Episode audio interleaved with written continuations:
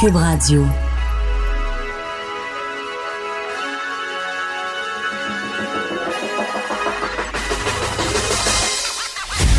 Jonathan Trudeau. Joe, Trudeau et Maude Boutet. Franchement dit. Cube Radio. Bon mardi, aujourd'hui on est le 15 octobre 2019.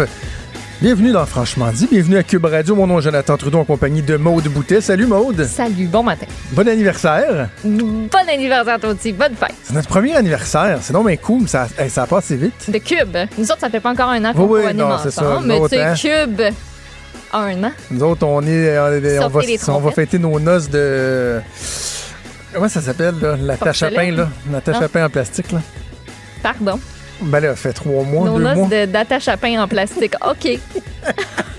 OK, on peut, on peut, bon de même, c'est correct. Mais euh, Cube célèbre son premier anniversaire. Ça a passé très, très, très vite. On est encore une jeune radio euh, innovante qui fait réagir. Et, et- et j'écoutais le- le- la publicité euh, qui- il y a quelques secondes qui souligne notre premier anniversaire. Puis j'avais, j'avais un petit frisson, Maude. Ah ouais, hein? Parce que je me souviens, mon état d'esprit, il y a un an de ça, euh, c'était. puis on a déjà parlé à une ou deux reprises, mais c'est le fun de de revenir là-dessus sur le feeling qu'on a pu avoir, euh, tous ceux qui ont mis l'épaule à la roue pour lancer Cube Radio il y a un an de ça. Le feeling de lancer, euh, oui, une nouvelle radio, tu sais, ben, en- premièrement, comme, comme animateur, comme artisan, déjà d'avoir une nouvelle émission, tu sais, t'es fébrile, t'es stressé, Ben ça oui. va-tu aller comme tu veux, etc. Mais dans une nouvelle radio en plus, d'être là au jour 1, dans les premières minutes du lancement d'une radio, puis surtout d'innover avec un concept qui avait euh, jamais été euh, établi, c'est un pari, on va se le dire, c'est un pari de fou que les patrons ont pris, là. Oui. C'est un pari de fou. Puis je me souviens à l'époque, je- j'entendais des, détracteurs qui disaient Oh, franchement, de la radio sur le web, là, ça fait longtemps que ça existe, puis la radio satellite. Non, non, je m'excuse. Euh, au Québec, une radio sur le web avec une grille horaire en direct, ça s'était jamais fait. Ça s'était jamais fait. Ça exige un changement dans les habitudes d'écoute. Euh, on était tous conscients que ça arriverait pas du jour au lendemain, mais de plus en plus, on le sent. On le voit, je pense que les patrons le voient aussi dans l'écoute. Il y, a, il y a des chiffres là, bruts, ça, ça ment pas. Puis il y a aussi le, le- le feedback qu'on a des gens. La rétroaction, Ouais. devrais-je dire. C'est ça La rétroaction. C'est de, de voir que euh, les gens, euh, oui, mettons, moi, ils vont me parler de la joute, ils vont me parler du journal, mais là, de plus en plus, là, ah oui, puis je vous écoute à Cube, puis J'aime ça, Martineau, puis le sur-mesure avec du Trisac. C'est une radio Mm. qui est en train de, de- de s'implanter euh, dans le, le- le paysage québécois. Puis je, je suis très, très content, très fier de faire euh, partie de cette aventure-là. Ouais, moi, je me rappelle le jour 1, être dans la régie pour l'émission de Benoît. Puis, tu sais, quand Fred a pesé sur le piton, tu sais, comme, hey, bienvenue à Cube, c'est la première fois qu'on est en onde. Tu sais, comme le petit nerf déjà, le, le famous. Il nous doigt. montre, le doigt, c'est ce doigt-là. Euh, Non, lui. Ce- Non, ah, non, lui, non, ah. pas lui, non, l'index. J'avais dit ça à Pierre-Carl dans la conférence. Ce doigt-là va partir la radio du futur. C'est donc Ah, ben, ça, s'il te plaît. Eh non, mais Ouais, c'est- génial. Il y avait du monde, c'était fun. Ouais, quel beau feeling. Et moi, je, vous, vous l'avez vécu ici dans la régie. Moi, je l'ai vécu in the coqueron. Euh, Oui, euh, défunt cochon. Dans le défunt coqueron. Petit garde-robe de l'Assemblée nationale. c'était drôle parce que, tu sais, dans, dans- quand il y a un anniversaire, tu dois. Tu dois te rappeler tes bons moments comme aussi tes moins bons. Il faut que tu sois capable de, Ben oui. de- de faire un peu d'autodérision. Et, et je, vais raconter ceci. Euh, évidemment, tout se passait très vite. Euh, il y avait des efforts considérables qui étaient mis pour monter carrément, non seulement une radio sur le concept, la grille et tout ça, mais au niveau physique, là, on n'a Ben pas oui. acheté des installations existantes, qu'on a juste euh, switché l'antenne. Non, non, construire le studio et tout. Et là, t'avais, tu sais, à l'autre bout de la 20, t'avais Antoine puis moi qui était, ouais, mais oubliez pas, on- nous autres, ça, à Québec, là, ça nous prend un studio, là, comme euh, deux émissions ici. Et là, euh, euh, bon, il y avait le local, le cochon, installe les micros, puis je pense, je pense que c'est le jeudi ou le vendredi, juste avant qu'on entre en ondes. Tu t'enlèves la fin de semaine, là, mettons, c'est Ouais. deux jours avant qu'on entre en ondes. On a fait chacun un test. On faisait un bloc OK. bloc d'ouverture. Euh, J'avais Claude Villeneuve qui était en studio avec moi. Euh, et là, on se rend compte que le son, que le son, il est Ça allait pas. c'est drôle, père. Que le son, il est pas optimal, mais que, tu sais, si tu joues avec le gain de ton micro, que tu parles pas trop loin de ton micro, faut pas que ça revole partout, puis que tu t'accroches pas dans pas. le micro comme je viens de faire, euh, que c'est pas si mal. Fait que la fin de semaine passe, puis là, on entre en onde. Moi, j'étais de midi à une à l'époque, dans Trudeau le midi, puis Antoine suivait. Et là, entre midi et une, je me rends compte, là, que dans le feu de l'action, tu bouges, tout ça, et là, le son, ça rebondissait, tout comme si on jouait au squash, là. dans une petite salle. et donc, les deux premiers jours, euh, c'était pas liable. Et là, le mercredi, il y a des techniciens qui, pendant mon émission, se sont mis à installer des, euh, des panneaux pour absorber le son. Et euh, il a commencé juste avant mon émission, le, le- c'est un technicien de TVA à Québec. Puis il me dit Veux-tu que j'arrête pendant ton show? Je continue. Fait que je dis Non, non, vas-y, continue. Je pense que c'est nécessaire. Je- Ouais. Pas de problème, je vais faire avec ta présence. Et au fur et à mesure que le show avançait, le son s'améliorait. Bon. C'était particulier. C'était particulier. Mais bref. ça euh. Ça a été euh, toute une expérience. Puis bien évidemment, aujourd'hui, on est très, très bien dans notre nouveau studio. Alors voilà, euh, bon premier anniversaire. On va avoir une émission spéciale, je vous le rappelle, euh, à 17h, édition spéciale des têtes enflées, où de, je crois comprendre que tous les animateurs de Cube, on va faire un peu des fous de nous. En tout cas, on va jouer. On, nous a- Ben non, nous ont on fait faire des vidéos. Non, on va avoir du fun. Moi, j'ai fait des folies, là. Ouais, moi aussi, j'ai faire des fait vidéos, euh, là, des- des, des biscuits euh, en parlant. C'était super. Oui. En tout cas, ça devrait Des, être en ligne à un euh, moment donné, là. Oui. Ah, je pensais que c'était pour consommation interne seulement. C'était pour Ah, faire une vidéo. Avoir su, j'aurais peut-être moins poussé la note. Ah oui? En tout cas, on va voir. Est-ce que tu as passé un beau long week-end de trois jours, Charmaude? Oui, ça fait du bien. Ça ressemble à À quoi? Québec, avec la Ah, famille. t'es venu chez nous? Oui, je suis allée chez vous. Même pas Ben, c'est chez nous. Non, je suis allée chez nous, là. non, non, t'es une fille de Montréal. T'étais même pas là, oui. Non, non, j'étais pas. Qu'est-ce que t'as fait de bon? La, la famille? Chez là? les parents, avec le chum. On a mangé. On a été dehors. C'était bien le fun. OK. Ouais, relax. Moi, ça a été un beau euh, week-end. Ben, pas, ça n'a pas été un trois jours complet parce que la, la joute ne faisait pas relâche. Ah, campagne voilà. électorale oblige. Mais euh, vendredi soir, on était dans, dans la famille à Laval et on avait décidé sur un coup de tête pour euh, décrocher comme il faut de se louer un petit Airbnb. Oh, c'est le fun, ça. Euh, et je te raconte l'anecdote. Moi, dans ma tête, je suis un gars de Laval. Puis dans ma tête, je dis, ce que j'ai envie, là, c'est de me louer, tu sais, un petit chalet, quelque chose, style Saint-Sauveur, Sainte-Adèle, tu sais, Ok. dans ce coin-là, dans Laurentides. Et, et comme on a décidé ça à la dernière seconde, il restait pas grand-chose de disponible. Et là, à un moment donné, je tombe sur une maison à louer, euh, vraiment, vraiment bien. Il y a de la, de la place devant un petit lac et tout. Puis là, je- ah ouais, ça, c'est bon, tu sais. Fait que je vais louer ça. Et là, on, on loue ça. Et euh, samedi matin, on, on se dirige. Puis là, je rentre l'adresse dans le GPS.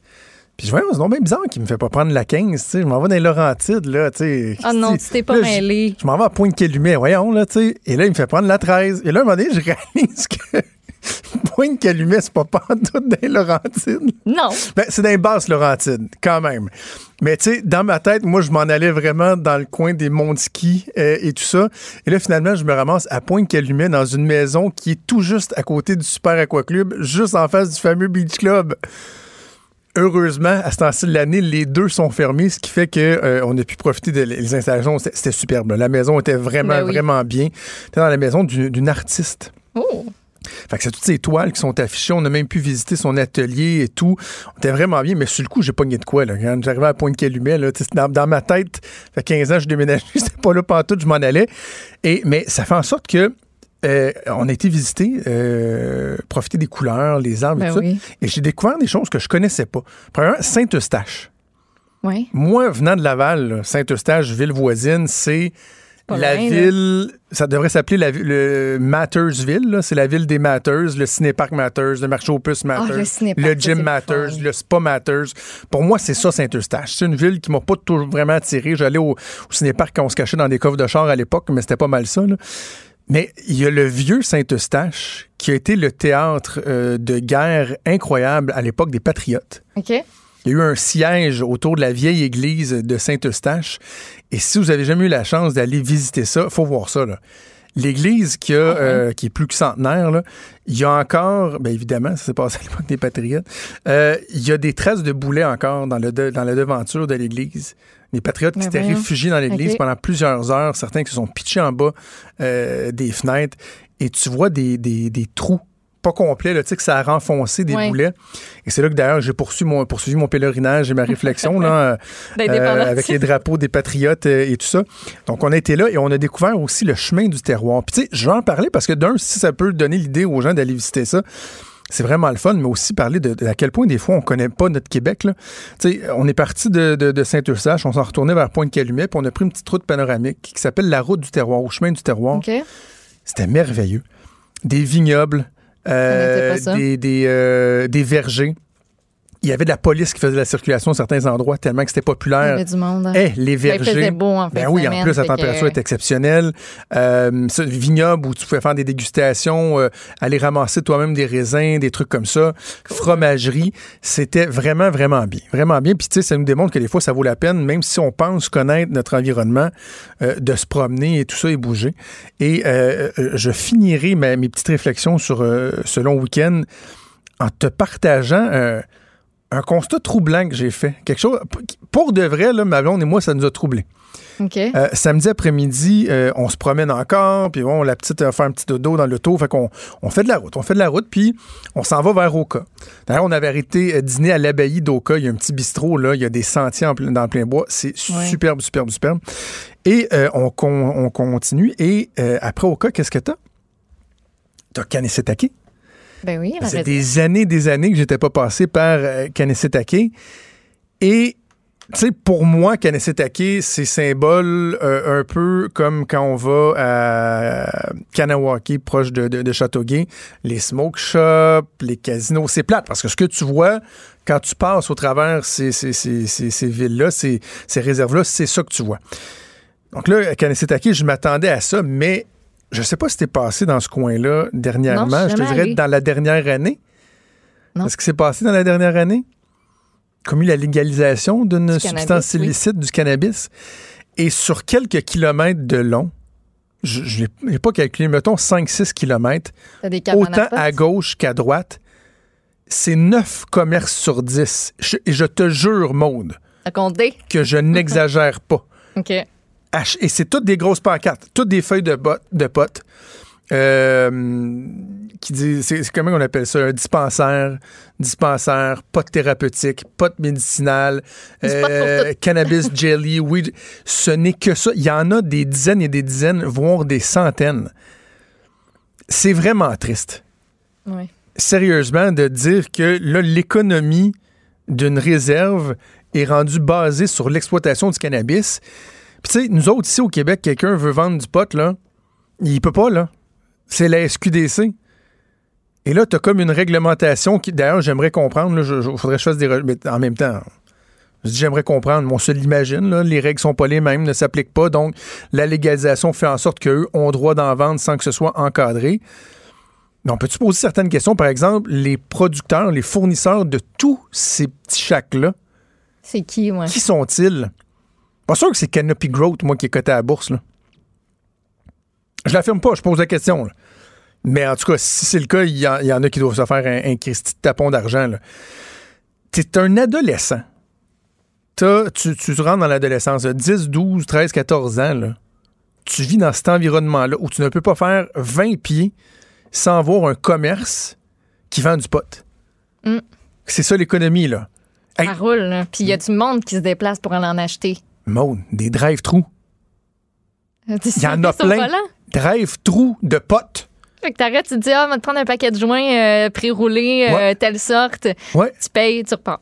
Tu, fais, tu sors pas de ton char. Il te le un petit que de carte de crédit, Je, trouve ça vraiment troublant. Puis j'en avais entendu parler, mais de le voir, là, de, de circuler, de voir ça, j'ai trouvé ça très troublant. Puis on doit mettre tout ça dans la réflexion. Là. On avait parlé avec euh, Michel, euh, Michel Audette, euh, la leader euh, autochtone, suite à la publication du rapport là, au Québec, qui dit, tu sais, oui, le gouvernement, on a nos responsabilités.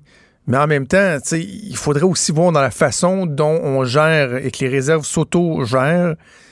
Ça, par exemple, l'exploitation tout azimut du cannabis, sans encadrement, sans réglementation. Est-ce que, est que ça aide vraiment euh, des, des jeunes générations là, à être sur le, sur le droit chemin? Puis, tu sais, je sais pas si tu as lu la presse en fin de semaine, mais il y avait aussi un autre dossier complètement, là, euh, autre que, que ce dont tu viens nous parler. Mais, tu sais, les licences pour du, faire pousser du pot médical, Oui. ben c'est assez facile d'en avoir. Ah oui? Puis, c'est pas tout le monde qui a besoin de pot médical nécessairement qui euh, s'en- se procure une licence pour sa personne même. Ça profite ben, beaucoup au crime organisé. Puis, entre autres, on parlait euh, à un chef de police de Terrebonne. Puis, euh, c'est très facile. Puis, ça sert aux, euh, aux mauvaises personnes. OK. Ben, regarde, on va continuer sur cette. Euh, la facilité à obtenir des permis, des prescriptions, parce que c'est ce dont on va parler au retour de la pause. Puis je, je- je dirais tout de suite, là, c'est quand même particulier que tu veux changer l'aspect de ton terrain chez vous, là. Ou faire une rallonge sur ta maison, là, ça va être long à 6 balles avant que tu aies un permis. Ça va être compliqué avec la ville. Par contre, tu dis des certifications pour faire pousser du pot, pas de problème. Vous voulez des antidépresseurs, pas de problème. En quelques minutes, on va vous régler ça. Des débats, des commentaires, des opinions. Ça, c'est franchement dit. Cube Radio. On le sait, Maude, on en parle depuis quelques années, la consommation d'antidépresseurs est en hausse au Québec, particulièrement en hausse. Je pense que c'est un peu généralisé, mais chez nous, on, on aime ça. On aime ça gober des pilules. Et il y a quelques semaines, il y avait également euh, l'article dans le journal qui nous apprenait que chez les jeunes filles, la hausse était fulgurante, euh, ce qui soulève beaucoup de hein. questions. Ça soulève des questions aussi sur la facilité euh, avec laquelle on peut se procurer ces fameux antidépresseurs. Et il y a une collègue, Élise Jeté, qui est productrice de contenu pour En 5 minutes et pour Tabloïd, qui a fait une enquête qui est fascinante. euh, préoccupante, un peu révoltante. Et on va en parler avec elle, Élise, qui est en studio avec nous. Salut, Élise. Bonjour. Euh, tu as décidé de te promener, de, de faire une actrice euh, de toi-même, Oui, un peu peut-être? mais euh, je tiens à mentionner que je suis pas une très bonne comédienne à la base. Là, j'ai fait Ok. un peu de théâtre au secondaire, mais c'est pas ma- mes ça fait pas partie de mes principales forces. D'où le fait que mes résultats sont assez euh, ahurissants là, après quand on y pense, parce que j'ai décidé donc, à la suite du reportage dont vous parliez là, sur la hausse de la prise d'antidépresseurs Oui. au Québec, pri- principalement chez les jeunes filles. Donc 17 ans et moins, les jeunes filles, ça a augmenté de 68% en 5 ans. Et auprès de la population générale qui est assurée avec euh, le régime public, c'est 22% en 5 ans, ce qui est quand même énorme. Là.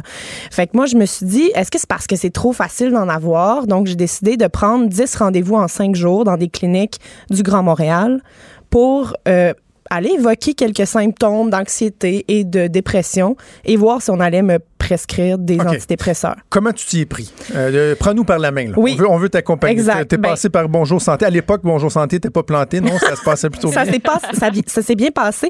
Ça a planté juste après. Des fois, je me dis que c'est peut-être moi qui ai fait planter le Chanceuse. C'est système. peut-être toi le problème. Euh, ce qui est arrivé, en fait, c'est moi, je me suis dit, si je commence à prendre plusieurs rendez-vous de suite sur Bonjour Santé, quelqu'un va s'en rendre compte et ils vont m'arrêter. ouais. Donc- Qu'est-ce qui se passe avec Oui. toi, ma chérie? Exactement, mais euh, ça n'a pas été le cas. Au contraire, à chaque fois que je me suis dit, ah, je vais passer par une voie un peu plus, je vais passer par une voie différente pour essayer de mystifier tout le monde, là, ben finalement, on me redirigeait toujours vers Bonjour Santé, même si j'appelais directement dans une clinique où je me présentais euh, super tôt, où j'essayais d'appeler super tôt pour avoir un rendez-vous. On me disait, ah, ben nous, on fonctionne avec Bonjour Santé. Donc, finalement, je me suis abonnée. On m'a, on m'a, quand on a vu que ça faisait deux ou trois fois que je, je prenais des rendez-vous, on m'a dit, voulez-vous un abonnement mensuel? Hein, tu peux être comme une super fan, Oui. une super utilisatrice. Donc, je suis devenue super utilisatrice euh, du service Bonjour Santé payant parce que la première fois, tu payes comme 17 dollars. Ouais. Et ensuite, là, je pense que je suis abonnée pour un an à 6 dollars par mois. Ben voyons, pense c'est un rendu ça, rabais. euh, oui, c'est ça, c'est volume. rendu, euh, c'est rendu ça parce que j'étais, j'étais rendue une, une habituée. Donc, j'ai réussi à avoir environ euh, entre un et trois rendez-vous par jour à chaque jour que j'ai essayé. Euh, la manière que ça fonctionne avec Bonjour Santé, c'est que aussitôt que t'as pas, euh, aussitôt que ton rendez-vous est passé, donc que tu sors du bureau du médecin, ça refresh ton ta page si on veut, et là tu peux en, en recommander un autre rendez-vous là. C'est, On s'entend que tout de suite, là, il y a, il y a peut-être un, un petit drapeau à soulever. un premier problème, moi, quand j'ai après, après j'ai, parlé avec Bonjour Santé, on m'a dit Ah, mais c'est parce que nous, on est seulement un système informatique. euh, on n'a pas de compte à rendre sur le nombre de rendez-vous que vous prenez. euh, c'est pas. euh, le ministère de la Santé nous pose pas de questions là-dessus. C'est, c'est pas. euh, on n'a pas de. re- on, garde pas de registre de ça. Ça, c'est un, un premier problème parce que euh, après, j'ai parlé à plein d'autres intervenants en santé, puis on me dit, ben si capable, comme ça, pour une expérience, d'engorger le système, si on veut, ben ça veut dire qu'il y a des gens qui le font pour vrai, puis que ça Ah ouais, engorge effectivement le système. OK, donc euh, là, tu as tes rendez-vous. Oui. Est-ce que, premièrement, tu utilisais toujours le même modus operandi et quel était-il? Oui, ben j'ai essayé de donner à peu près les mêmes symptômes à chaque fois. Ouais. C'est sûr que, comme je dis, je suis pas une excellente comédienne, mais euh, j'ai dit donc que j'avais euh, de l'anxiété depuis environ huit mois, mais que c'était tolérable. J'ai dit que j'avais fait deux crises de panique dans les dernières semaines, mais j'ai pas donné beaucoup de détails sur les dites crises de panique, donc ça restait très vague. J'ai dit que j'avais quelques problèmes de sommeil, de la difficulté à dormir. J'ai dit aussi que euh, j'avais une perte d'appétit marquée et euh, que j'avais un petit peu de difficulté à me concentrer au travail, mais que ça, me- le, le travail me motivait toujours. Donc, j'ai pas de crise de larmes, là, de. j'ai pas pleuré. j'ai pas. de- À chaque fois qu'on a mentionné des idées suicidaires, Ouais. j'ai dit absolument pas. Euh, tu sais, j'ai dit vraiment pas. Le travail me motive beaucoup. On m'a demandé s'il y avait eu un, éme- un élément déclencheur. J'ai simulé que j'avais eu une rupture amoureuse récemment qui m'avait qui m'avait chamboulé. Mais tu sais, si on commence, euh, j'ai parlé avec euh, docteur Karine Iga- Igartua, qui est la présidente de l'association des médecins psychiatres du Québec. Puis elle, elle me disait, si on commence à prescrire des antidépresseurs à toutes les gens qui sont en peine d'amour, tu sais, euh, Ouais. on, on, On s'en va pas. où? On Ouais. s'en va où, c'est ça. OK. Et là, le résultat de ces, de, de ces démarches-là, c'est que ça a été assez facile. là. 10 Et à sur plus 10, d'une reprise. premièrement, oui. Ben, en fait, OK, c'était ça une, une- une des questions que je vais te Oui. poser, c'est s'il y en a qui, qui t'en avaient pas donné. Non, ils m'ont ils m'ont tous Tous. donné quelque chose, OK? C'est vraiment différent d'un médecin à l'autre. C'est pas que t'en as rencontré 150 puis on retient les 10 qui t'en ont donné, Non. là. C'est 10 sur 10. J'en ai vu 10. Je suis sortie avec 10 papiers.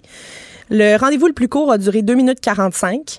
Voyons 1 donc. minute 40. Comment en 2 minutes 45, tu peux saisir une personne que tu n'as jamais eue devant toi dans ton bureau, puis lui dire tu as besoin de ça, ça, ça, ça, ça? Parce que, tu sais, des fois, tu as eu plus qu'une pilule là, à Oui. prendre. là. Ils t'ont dit, ben prends telle affaire, prends telle autre affaire, prends telle autre affaire, quand au final, en plus, c'est des trucs que tu n'as pas toujours besoin d'être médicamenté. Exactement. Puis c'est ça qui faisait le, le plus peur, c'est que euh, premièrement, il y a, y a- il y a une portion des médecins qui m'ont seulement prescrit un anxiolytique, euh, un activant ou un, un équivalent. Ce qui est problématique fort, avec hein. l'activant, c'est qu'il y a des, euh, des risques de dépendance. Ben oui. Donc, quand j'ai parlé avec l'ordre des pharmaciens, on m'a dit, ben, c'est le genre de médicament qui doit être administré avec un grand suivi. Donc, ça complique la tâche du côté des pharmaciens qui, eux, en voyant là, que j'ai pas de rendez-vous de suivi ou que j'ai pas de médecin de famille non plus, ben, là, ils sont comme, ah, ben, là, va falloir vous, vous surveiller de près. Parce que ça, il y a des, il ça- si, surtout si on te, le, on te le renouvelle et tout, ou qu'on t'en donne plusieurs, ça, ça peut être euh, problématique. Après ça, il y a ceux qui m'ont prescrit seulement des antidépresseurs. Et là, encore une fois, un antidépresseur, ben, il ça se peut que la molécule qui fonctionne pour toi fonctionne pas pour moi. Puis ça se peut que la dose qui fonctionne pour toi fonctionne pas pour moi. Ben oui. Fait que là, après ça, si tu me donnes pas de rendez-vous de suivi, parce que seulement trois médecins sur 10 m'ont donné un rendez-vous de suivi, c'est comment je suis supposée me, me, m'auto-réguler par la suite. Et, je te disais, alors donc, que moi, c'est l'aspect, je pense, qui m'a le plus inquiété. Au-delà de la facilité d'obtenir des anxiolytiques, des antidépresseurs, c'est de voir que les médecins ne font pas de suivi, alors que justement, comme tu dis, faut réajuster la dose. Souvent, ça va être trop, ça va Mm-hmm. pas être assez. Et c'est pas à la personne elle-même de, de, de s'automédicamenter. D'ailleurs, je veux qu'on entende un court extrait sonore parce que Oui. euh, tu filmais euh, et Ah, t'enregistrais. une On voit pas les gens, on peut cachée, pas ouais. les identifier. Mais euh, cette médecin-là te prescrit des somnifères. Oui. Et écoutez ce qu'elle dit euh, à notre, euh, notre collègue Élise. J'ai donné un somnifère, j'ai donné 50 mg, mais ça se trouve que c'est 25 mg pour vous faire dormir, ça se trouve que c'est 50, ça se trouve que c'est 75, ça se trouve que c'est 100. C'est à vous de chercher votre dose. Donc, elle dit, le, le son est, est pas parfait, là, mais, Mais la c'est phrase, 20 c'est à vous de chercher Ouais. votre dose. Moi, c'est ça qui m'a C'est vraiment fait fou. tomber en bas C'est de ma 25, ça se peut chaise. que ce soit 50, 75, 100. Oui, et surtout que là, il s'agit d'un dose. somnifère. À noter que la prescription que j'ai reçue de cette médecin-là, c'était vraiment, euh, il y avait tout là-dessus. Là. J'avais comme un bon cocktail de médicaments, dont des somnifères et des activants et un antidépresseur et de la Ah, vitamine D, là, qui est, qui est bonne aussi. Ben oui, ben oui, c'est ben bon oui. de la vitamine D pour la santé. mais, mais sinon, euh, c'est ça, là, c'est vraiment problématique parce que là, on, on me donne vraiment un somnifère, puis euh, j'ai pas mis tout la- la- le moment où est-ce qu'elle m'expliquait les effets, mais elle m'a dit, ça se peut que le matin, tu te réveilles, puis tu te dises, ah, j'ai pas assez dormi, ben, tu peux augmenter ta dose, puis si jamais tu te dis, ah, ben, j'ai juste assez dormi, ben là, tu gardes la même dose, tu sais. C'est vraiment, vraiment T'as des... pas d'études en médecine, t'as Ben, pas d'études pour devenir pharmacienne. Non. T'sais, Toi puis moi, on n'est pas, on n'est pas équipés pour dire, bah ça c'est c'est ma bonne dose. Mais je suis pas équipée pour ça, mais par contre, tu sais, on, on s'entend, je suis journaliste dans la vie, donc j'ai, tu sais, capable de faire des recherches, aller voir sur Internet, me, me renseigner, mais c'est pas tout le monde qui a les mêmes outils non plus. Là. Elle, elle, sait pas c'est quoi mon background, là, tu sais, elle sait pas comment je vais m'auto-réguler par la suite avec cette prescription-là entre les mains. tu sais. C'est- En fait, c'est qu'on n'a pas tous les mêmes compétences, ces compétences de médecin, de pharmacien, de psychiatre, mais à certains égards, on a tous les mêmes capacités. Soit Oui. de devenir dépendant. Et c'est là que ça devient très dangereux. De- de- justement de dire aux gens, oui, check, check toi ce qu'il va te faire. Là. Puis là, t'en prends, t'en prends, t'augmentes. Il me semble, ouais, c'est un petit peu. Et là, tu deviens dépendant et ton médecin, c'est pas ton médecin, c'est un médecin, ne s'organise même pas pour faire de suivi. Euh, Élise, on va parler un psychiatre tantôt. Donc, Mm-hmm. euh, je sais que tu as parlé euh, à, à l'association, mais parle-moi de ce que la Fédération des médecins omnipraticiens euh, euh, a eu à dire devant ces constats-là. Oui, le porte-parole Jean-Pierre Dion m'a accordé une entrevue téléphonique. Lui, ce qu'il me disait, c'est que ben il y, a, il y a tout l'aspect là, la- la- quand tu rencontres quelqu'un qui vient pour un problème de santé mentale, il y a pas de, tu peux pas faire une radiographie pour savoir qu'est-ce qu'il a. Ouais. Et en clinique sans rendez-vous, lui, il, il a dit on se fie sur la bonne foi du patient qui se présente, qui a pris un rendez-vous, qui s'est déplacé, qui a pris tout son petit change pour venir te parler de son problème. Pour lui, ça, ça suffisait en fait pour euh, pour que le médecin se dise bon, ben, la personne s'est déplacée, là, il y a plein de monde qui attendent dans la salle d'attente. Euh, le, le plus vite puis le mieux que je peux faire, c'est lui donner un médicament qui va être remboursé par son par le- la RAMQ et Ben par, oui. la- par l'assurance. Mais là, le problème, c'est que il y a euh, plusieurs études qui disent que ce qui fonctionne en fait, c'est un médicament et une psychothérapie jumelés ensemble. Tous les tous les médecins que j'ai rencontrés m'ont suggéré d'aller voir un psychologue. Par contre, est-ce que c'est accessible un psychologue gratuit au Québec, assuré par le régime public? Pas pour le moment. Ouais, c'est ça. Ça peut prendre six mois, on se met sur une liste d'attente, mais ce qui, est, i- ce qui est disponible immédiatement, c'est quoi? Ben, c'est la pilule, tu sais, qui va peut-être te, te faire sentir comme si c'était correct, surtout si un n'as pas suivi. À ce Ben, moment-là, c'est un plaster. C'est ça qui est épouvantable. C'est un, un plaster. Puis il y a le programme euh, de, de psychothérapie pour euh, les problèmes de santé mentale. Je pense que le nom est pas tout à fait exact, que Gaétan Barrette avait annoncé à la Oui. fin de 2017. Ce programme-là est en train d'être testé. Je pense qu'on est en phase 2 de test. C'est ce qui ce qui est écrit sur le site du ministère. Et ça, à terme, là, si ça, ça entre en vigueur officiellement, ça ferait en sorte que, justement, le- les, théra- les psychothérapies seraient remboursées pour les assurés du régime public. Et c'est ça que la, la majorité des intervenants en santé à qui j'ai parlé réclament le plus vite possible. Euh, une question un peu délicate pour toi, mais je suis curieux, je veux t'entendre là-dessus. Vas-y, vas-y. Euh, quand, dans la démarche journalistique, quand on expose une faille, souvent, il peut y avoir cette espèce de crainte d'attirer le regard sur une faille, puis donc de permettre à certains esprits tordus de bénéficier de cette, cette faille-là, tout en étant conscient que peut-être que notre travail va aider à, à patcher le problème. Oui. As-tu pensé à ça, au fait qu'il y a peut-être des gens qui vont dire, ouais, là, euh, moi, me faire une run, m'aller en chercher des, des petites pilules. J'y ai pensé. Euh, par contre, en fait, ce qui m'a un peu rassurée, euh, si on veut, par la suite, c'est que en parlant avec l'ordre des pharmaciens, on m'a dit que euh, Premièrement, là, j'ai- les ai toutes déchiquetées, là, les Oui, prescriptions. important de le J'ai- mentionner. J'ai 10 prescriptions déchiquetées euh, à la maison, là, sont bien déchiquetées. Par contre, euh, j'aurais pu, selon l'ordre des pharmaciens, me présenter dans 10 pharmacies et essayer de les obtenir. Ça aurait pu marcher parce que le DSQ, le dossier Santé Québec, n'est pas très user-friendly selon, selon non, non, l'ordre. c'est- C'est n'importe quoi. Et ils ont de la difficulté à l'ouvrir, ça prend du temps. Fait que, à moins que tu aies vraiment une prescription ou est-ce qu'il y a quelque chose de. euh, justement, s'il y a de l'activant, ils risquent de l'ouvrir. Mais ça, c'est ça. C'est faut que tu tombes sur la bonne. euh. J'aurais pu m'essayer, en fait. Moi, c'est ça qui, qui posait le plus problème. Mais là, l'ordre des pharmaciens m'a dit c'est bon que vous l'exposiez, en fait, parce Ah oui. que, justement, si vous avez été capable de le faire, il y en a qui le font déjà, puis il y en a probablement plus qu'on pense. Fait que, je sais pas, des fois, il faut juste mettre le. Il faut juste mettre le feu pour que, tu sais, ça... Ben, c'est parce que la démarche visait à démontrer la facilité avec laquelle on peut obtenir des prescriptions, donc peut-être des fois d'être euh, traité exagérément pour un problème qui pourrait être traité autrement, et non pas de dire que c'est facile de se monter un stock de pilules pour vendre. là. Non, c'est parce qu'on comprend que là, il y aurait peut-être d'autres pare-feux par la suite pour quelqu'un qui voudrait vraiment euh, tu sais, multiplier les, les- les prescriptions. Mais toi, le- la démarche, euh, c'était de démontrer la facilité. Ça a été fait de belle façon. Élise Jeté, productrice de contenu pour En 5 minutes et Félicitations pour le bon travail. Merci. Merci, Merci à bientôt. Il est franc et nuancé. Jonathan Trudeau. La politique lui coule dans les veines. Vous écoutez Franchement dit. Et on va poursuivre la discussion avec le psychiatre Gilles Chamberlain que je rejoins au téléphone. Monsieur Chamberlain, bonjour. Bonjour. Euh, vous avez entendu l'entrevue avec la collègue Élise Jeté. Vous avez peut-être pris connaissance euh, du topo dans, le journal et sur Tabloïd. Euh, Êtes-vous surpris de voir avec quelle facilité euh, Élise a été en mesure de, de, de se procurer une dizaine de prescriptions pour des anxiolytiques ou des antidépresseurs? Un peu surpris, oui. Euh, oui, mais mais il y a d'autres choses qui me surprennent beaucoup plus que ça. Euh, quand on prescrit une médication, c'est parce qu'on a posé un diagnostic puis on pense que quelqu'un a besoin de ça. Euh, de, ne pas assurer de suivi, moi, c'est ça qui, qui, que je trouve le plus surprenant. C'est ça qui est le plus inquiétant dans, dans, dans tout ça. Vraiment. Il y en a juste il y en a juste trois sur sept qui ont assuré un suivi.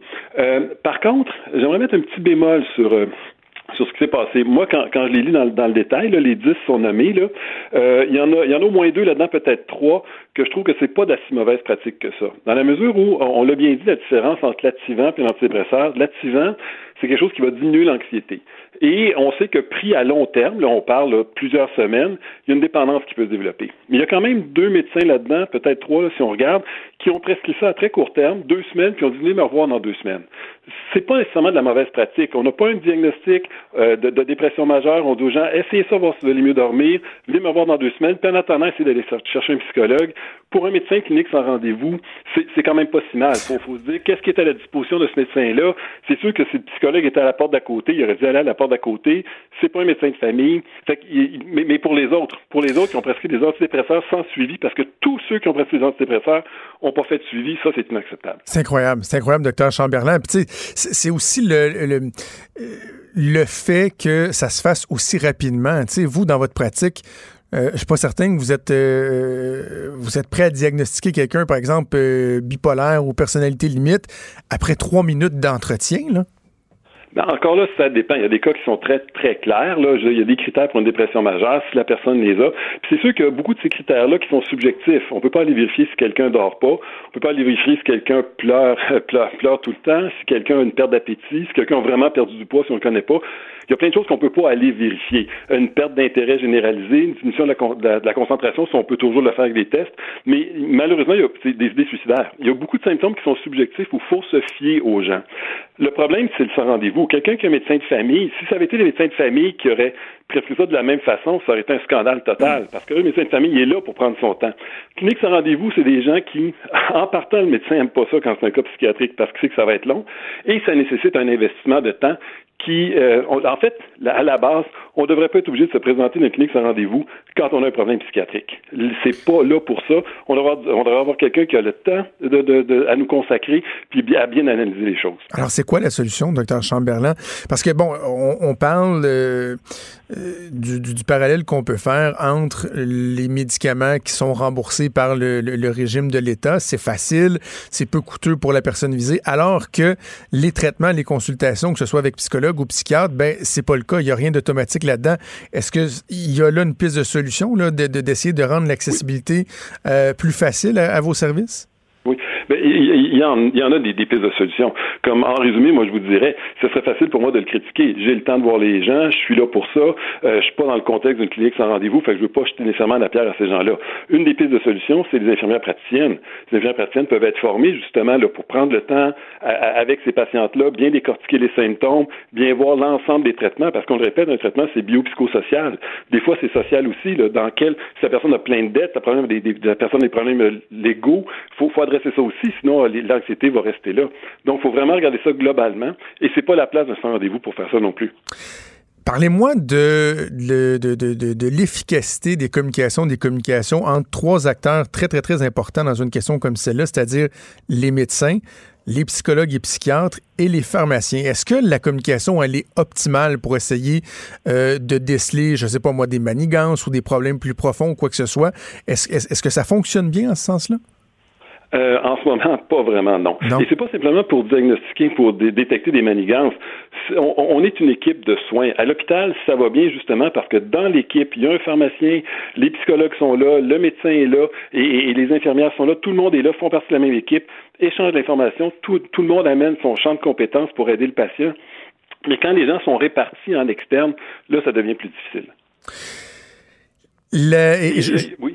Puis, il y a un autre point aussi qui m'inquiète dans ça, c'est que le médecin qui son rendez-vous, lui, il faut que ça roule. Il y a des points de suture à faire, il y a, des, il y a, des, il y a du monde à voir. Et, et mon inquiétude là-dedans, c'est qu'il y a quand même beaucoup de gens qui vont aller de cette façon-là.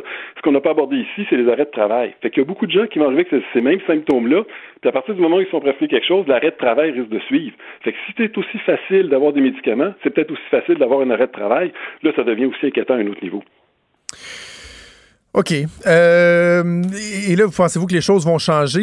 Elise parlait d'un projet de loi du, docteur Barrett, faciliter l'accès justement aux, soins euh, psychologiques, psychiatriques. Est-ce qu'il est y a lieu d'être optimiste? Mais moi, je pense que oui. Il y a un travail qui se fait. Je le répète, les infirmières peuvent aussi donner un bon coup de main à ça. Euh, les, les, psychologues peuvent le faire. Euh, les problèmes, surtout quand on parle d'anxiété, parce que dans, dans ce cas-ci, je suis pas sûr qu'il y a vraiment des dépressions majeures qui ont été diagnostiquées. Je pense que c'est plutôt les attaques de panique qui ont, qui ont inquiété les gens. Donc, on traitait peut-être, peut-être plus l'anxiété, mais c'est sûr que ça prend un soutien psychologique à à, tout niveau. Là. Les 10, ce qui me rassure dans ça, c'est que les 10 médecins ont référé en psychothérapie. Le, le, service n'est peut-être pas là, mais au moins, il y a une conscientisation qu'on peut pas juste donner de la médication. Est-ce qu'on met trop de pression, de, votre point de vue, là, sur euh, les omnipraticiens? Parce que, tu sais, bon, depuis quelques années, on a sorti même le, la carotte avec des augmentations de salaire, mais le bâton aussi, des menaces de pénalité. Il y a la formule de rémunération à l'acte. On dirait que tout est fait tout est mis en place pour que les médecins euh, soient plus portés à traiter à la chaîne en série les patients, de vouloir aller plus rapidement pour des motifs euh, pécuniers, mais également d'efficacité, etc. Est-ce qu'il n'y a pas un problème aussi sur la façon de faire? Absolument. Ça, c'est très, très clair. Tout est, tout est mis en place pour que euh, on, les, les, patients soient vus le plus rapidement possible et, la pression est de ce côté-là. Et, tant qu'il y a des listes d'attente, tant qu'il y a du monde, les médecins appellent ça la, pression de la salle d'attente. D'avoir une attente une heure, deux heures, c'est c'est très, c'est plus que désagréable. on ne devrait pas attendre deux heures dans, une salle d'attente, mais le médecin la sent aussi cette pression-là, puis une espèce de pression d'aller plus vite. Euh, il faut que les soins soient plus accessibles, puis qu'on enlève cette pression-là, puis qu'on puisse prendre le temps de, de, de traiter nos patients comme il faut. Ça, c'est clair. Docteur Gilles Chamberlain, c'est toujours un plaisir de vous parler. Merci d'avoir pris le temps. Ça fait plaisir. Au revoir. Merci donc Gilles Chamberlain qui est euh, psychiatre. C'est très, très, très inquiétant, mon je, je, suis rassuré par le fait que, bon, euh, docteur Chamberlain parlait, il y a les IPS, les infirmières praticiennes spécialisées qui se sont vues octroyer davantage de pouvoir. Ça n'a pas encore pris effet, hein, d'ailleurs. J'entendais des gens dire Ah, mais là, demain matin, vous pouvez faire quoi? Ben, rien faire de plus demain matin. Il faut que le projet de loi soit adopté, mais ça, ça va aider. Et si on pouvait faciliter l'accès un psychologue, un psychiatre, faciliter le remboursement. le remboursement, c'est très cher. Ben oui. C'est très, très, très, très cher. on encourage les gens à aller. On dit notre santé physique est aussi importante que notre santé mentale, mais pour bien des gens, le portefeuille ne suit pas, par contre. Tu sais, si tu veux y aller voir un psychologue, si je me disais, mettons, ah, je suis vraiment stressée au travail ces temps-ci, j'aurais peut-être besoin d'en parler, puis d'avoir quelqu'un qui me donne des trucs ou stressée quand je fais telle affaire anxieuse. Euh, mais à un moment donné, ben trouve ton psychologue puis euh, sors l'argent de ta poche parce que c'est pas juste une rencontre. Là. C'est ça. Il faut que tu y ailles plusieurs fois, je pense, pour être pour que ce soit efficace à un moment donné aussi. Exactement. Puis, c'est-tu quoi? Je, l'ai vécu. J'ai jamais dit ça publiquement, mais je vais le dire parce qu'on n'arrête pas de dire qu'il faut pas euh, être gêné de, parler de ces choses-là. Ah Moi, j'ai vu une psychologue euh, il y a une dizaine d'années de ça. Puis j'en ai déjà, on en a parlé entre autres avec Joanie Gontier. Moi, l'anxiété, le stress, c'est quelque chose qui me connaît, mais que j'ai appris à gérer beaucoup mieux au cours des dernières années. Mais un moment donné, euh, il y a une dizaine d'années, je dis, ah, tiens, ça me ferait peut-être du bien. J'ai jamais été voir un psychologue ou une psychologue. Ça me ferait peut-être du bien. J'ai été en voir une. J'avais des, assurances. Et là, le problème, c'est que tes assurances, ils vont payer, je me souviens plus, là, ça dépend des, régimes d'assurance, ils vont payer quelques séances ou jusqu'à euh, concurrence d'un tel montant. Oui. Mais si toi, tu en as encore de besoin après, là, et que tu n'as pas un salaire, que tu as l'épicerie à payer, l'hypothèque, le mm. char, les ci, les ça, des dettes, là, il faut que tu fasses un choix. Tu vas couper ben où? Ben, la plupart des gens, ce que tu, tu penses qu'ils vont faire? Ils vont couper là-dessus. Ah, finalement, je vais passer à d'autres capable de fonctionner quand même sans, c'est ça qui arrive. c'est exact. Donc, il, faut faciliter l'accès, alors qu'à l'opposé, c'est tellement euh, facile de se faire prescrire des médicaments avec un régime public qui paye. Puis l'autre aspect, ben, c'est le dernier aspect qu'on a abordé avec le docteur Chamberlain. C'est tout le mode de rémunération, la formule euh, avec laquelle les médecins omnipraticiens travaillent c'est à la chaîne. Souvent, c'est comme du bétail. Puis, encore là, j'ai tendance à, me faire l'avocat du, l'avocat du diable, puis à prendre des fois parti pour, pour les médecins. Il faut pas penser que c'est juste pour des motifs financiers qui font ça. C'est là, le gouvernement leur impose des cibles. Tu dois avoir tant, tant de plus, sinon il va y avoir des pénalités, etc., etc. Oui, assurément, il y en a là qui ont deux signes de pièces dans les yeux, et puis ah ouais, ding, ding, ding, ding, ding. Mais il y en a d'autres qui. Puis euh, rencontrez-en des gens, là, jaser avec des médecins, ils vont vous le dire, là. Il y en a qui aimeraient ça pouvoir prendre plus de temps, passer euh, plus de temps, mieux comprendre leurs patients, mais ils peuvent pas. Mm. La salle d'attente qui est pleine, tu as les, les, quotas à respecter, etc. Euh, et tout ça est peut-être à revoir. Là. Et la CAQ, d'ailleurs, qui a des propositions en ce sens-là, de revoir le mode de rémunération, c'est-à-dire, oui, d'avoir une, portion de rémunération à l'acte, mais aussi une portion de rémunération qui va être donnée, par exemple, à des groupes de médecins pour dire, bon, ben, euh, vous avez une population donnée, euh, on regarde le, taux euh, d'accessibilité aux médecins, est-ce que tout le monde a accès, est-ce qu'ils sont capables d'être vus, blablabla. Puis si, dans le fond, votre monde est correct, là.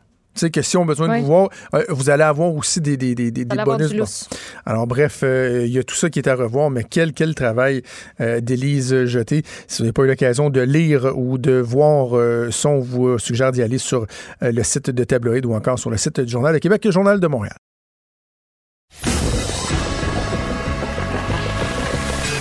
Franchement dit.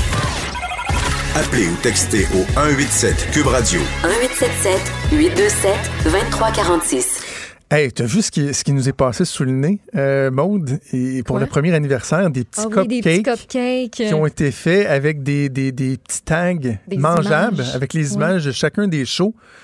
Là, moi, je me suis dit que je pouvais manger euh, mon show, ben notre show. Mais moi, je veux manger euh, ma soeur Bugarecci, là. D'ailleurs, ce soir, au Tête Enflée, est-ce que je peux dire Master Bugarecci? Mais fais-toi plaisir. C'est clair. Écoute. Ça va sortir un moment donné ou un autre. Faut préciser que sur le cupcake, il y a ta, il y a ta face en gros. C'est écrit franchement dit, puis c'était comme ta face. Ouais. C'est ça. OK, on va parler de politique américaine avec Luc La Liberté qui est dans nos studios de Québec. Salut, Luc. Oui, bonjour. Pendant que vous mangez des cupcakes à Montréal, moi, sur la colline parlementaire, ici, on n'a rien, nous? Écoute, je te comprends tellement. Le nombre de fois ici qui ont fait des mimosas, puis que nous autres, à Québec, on avait argent, toi, mange ton pain noir. Je vais essayer de te ramener une, petite bouchée de, de cupcake euh, de tous les shows auxquels tu participes. Finalement, tu vas avoir à peu près un cupcake et demi, d'après moi. Une bouchée chaque. C'est tentant, là. C'est même pas un M'a te ramené un cupcake, m'a te ramené une bouchée de chaque.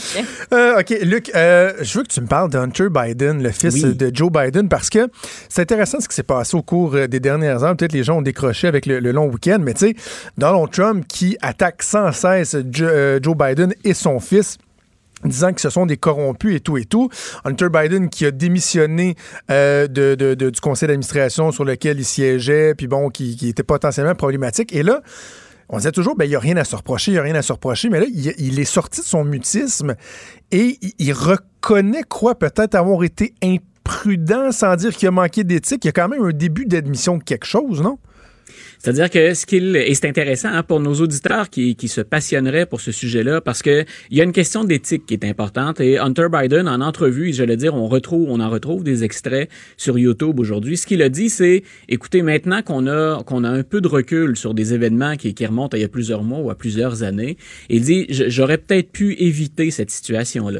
Mais il rappelle qu'il s'est entretenu avec son père avant d'accepter ce poste qui est euh, particulièrement bien rémunéré. On dit que M. Biden euh, offrait ses services ou monnayait ses services pour 50 000 dollars par mois. Euh, donc c'est un, un ah. salaire qui est assez, c'est un, un, revenu annuel qui est assez, qui est assez intéressant. Mais il dit qu'effectivement, il s'est entretenu avec son père, mais ça a été très bref. Et son père a dit, tu sais bien ce que tu fais, dans, tu mets les pieds dans quoi? Et euh, le fils a tout simplement répondu par l'affirmative, oui, effectivement, je, je sais ce que, ce que je fais. Mais maintenant, il dit, écoutez, j'ai du recul, je n'ai absolument rien à me reprocher au plan légal. Et, et, et il a tout à fait raison. C'est-à-dire qu'autant pour ce qui est de l'Ukraine que pour ce qui est de la Chine, il n'y a aucune enquête, parce qu'il y en a eu quelques-unes, qui a apporté de l'eau au moulin des détracteurs de M. Biden. Maintenant, moi, ce que je défendais dans ce dossier-là, c'est euh, c'est étonnant quand même aux États-Unis avec quelle facilité, quand on est un fils ou une, euh, une fille de politicien, à quel point dans le système américain, mais aussi à l'étranger, on peut se placer les pieds sans que personne ne nous pose de questions, sans qu'on soit embêté. Parce que si on parle des enfants de Donald Trump et si on parle de, du fils de Joe Biden, Biden dans ce cas-ci, euh, ce sont pas des cas isolés. Mitch McConnell, par exemple, euh, est mêlé à ce genre de dossier-là, lui qui dirige les républicains au Sénat. Et moi, c'est une des choses, je me disais, il y a comme pas de pare-feu. Jamais on a pensé, ou si on a pensé, on s'est refusé à, à, bouger, mais jamais on a dit, il y a une possibilité de conflit d'intérêts, puis il faudrait que tout le monde joue carte sur table pour être certain qu'on n'avantage pas indûment les fils et les filles, les membres des familles de, de politiciens américains. Et c'est un peu ce qu'Hunter Biden est venu dire. Je n'ai rien à me reprocher. Regardez, il y a des gens qui ont enquêté. Vous ne trouverez rien. En même temps, est-ce que j'aurais pu agir autrement maintenant que je vois les retombées pour la campagne de mon père, pour mon père, mais aussi le, débat public autour de ces questions-là? C'est un peu ça que reconnaît Hunter Biden. Et il s'est engagé, si son père devient président des États-Unis, s'il l'emporte, il s'est engagé à ne plus occuper ce genre de fonction-là. Euh, OK, on va parler du débat des, des démocrates, mais avant, peut-être oui. juste clair sur l'histoire de, de, de l'Ukraine, euh, bon, la, de, la, tentative de destitution. Là, ouais. je disais ce matin que Donald Trump veut que, euh, quoi, les, les, les, sonneurs d'alerte, ou en tout cas le sonneur d'alerte, le premier, soit entendu, quoi, publiquement devant la Chambre? Ouais, ben il a dit d'ailleurs, il a même répété qu'il souhaitait, il aimerait bien s'entretenir avec les ben deux oui. lanceurs d'alerte parce qu'il y en a deux. intimidant, hein? Ben voilà. Et euh, lui, il déplorait aussi autre chose, c'est quand on va, euh, on, on, a même dit pour sa sécurité, est-ce que les démocrates jouent gros est-ce qu'il y a un, une réelle menace qui pèse sur le premier lanceur d'alerte? On a dit nous, on pense le faire témoigner sans qu'on le voit. Euh, on veut simplement l'entendre et même on, on, on, pourrait moduler sa voix autrement pour qu'on ne soit pas en mesure de l'identifier. Mais je pense que c'est très important dans la mesure où à l'occasion on a besoin de ces lanceurs d'alerte, surtout que ceux qui se sont affichés jusqu'à maintenant, ceux qui sont sortis l'ont fait de, manière, entre guillemets, euh, tout à fait légale, puis en respectant les, les, protocoles de sécurité. Ils ont respecté la hiérarchie. Donc, euh, les, les, demandes de M. Trump, bien sûr, c'est pour nourrir hein, les, les, théories de complot, c'est pour tenter de se protéger, c'est pour faire valoir que ces gens-là ne seraient pas nécessairement des patriotes américains, pas au sens où lui l'entend, mais on doit entendre ces lanceurs d'alerte. Ensuite, ben ensuite, on verra ce qu'en feront les politiciens, mais surtout ce que va en faire l'opinion publique. OK, parlons donc de ce grand débat euh, démocrate euh, qui va ouais. avoir lieu ce soir.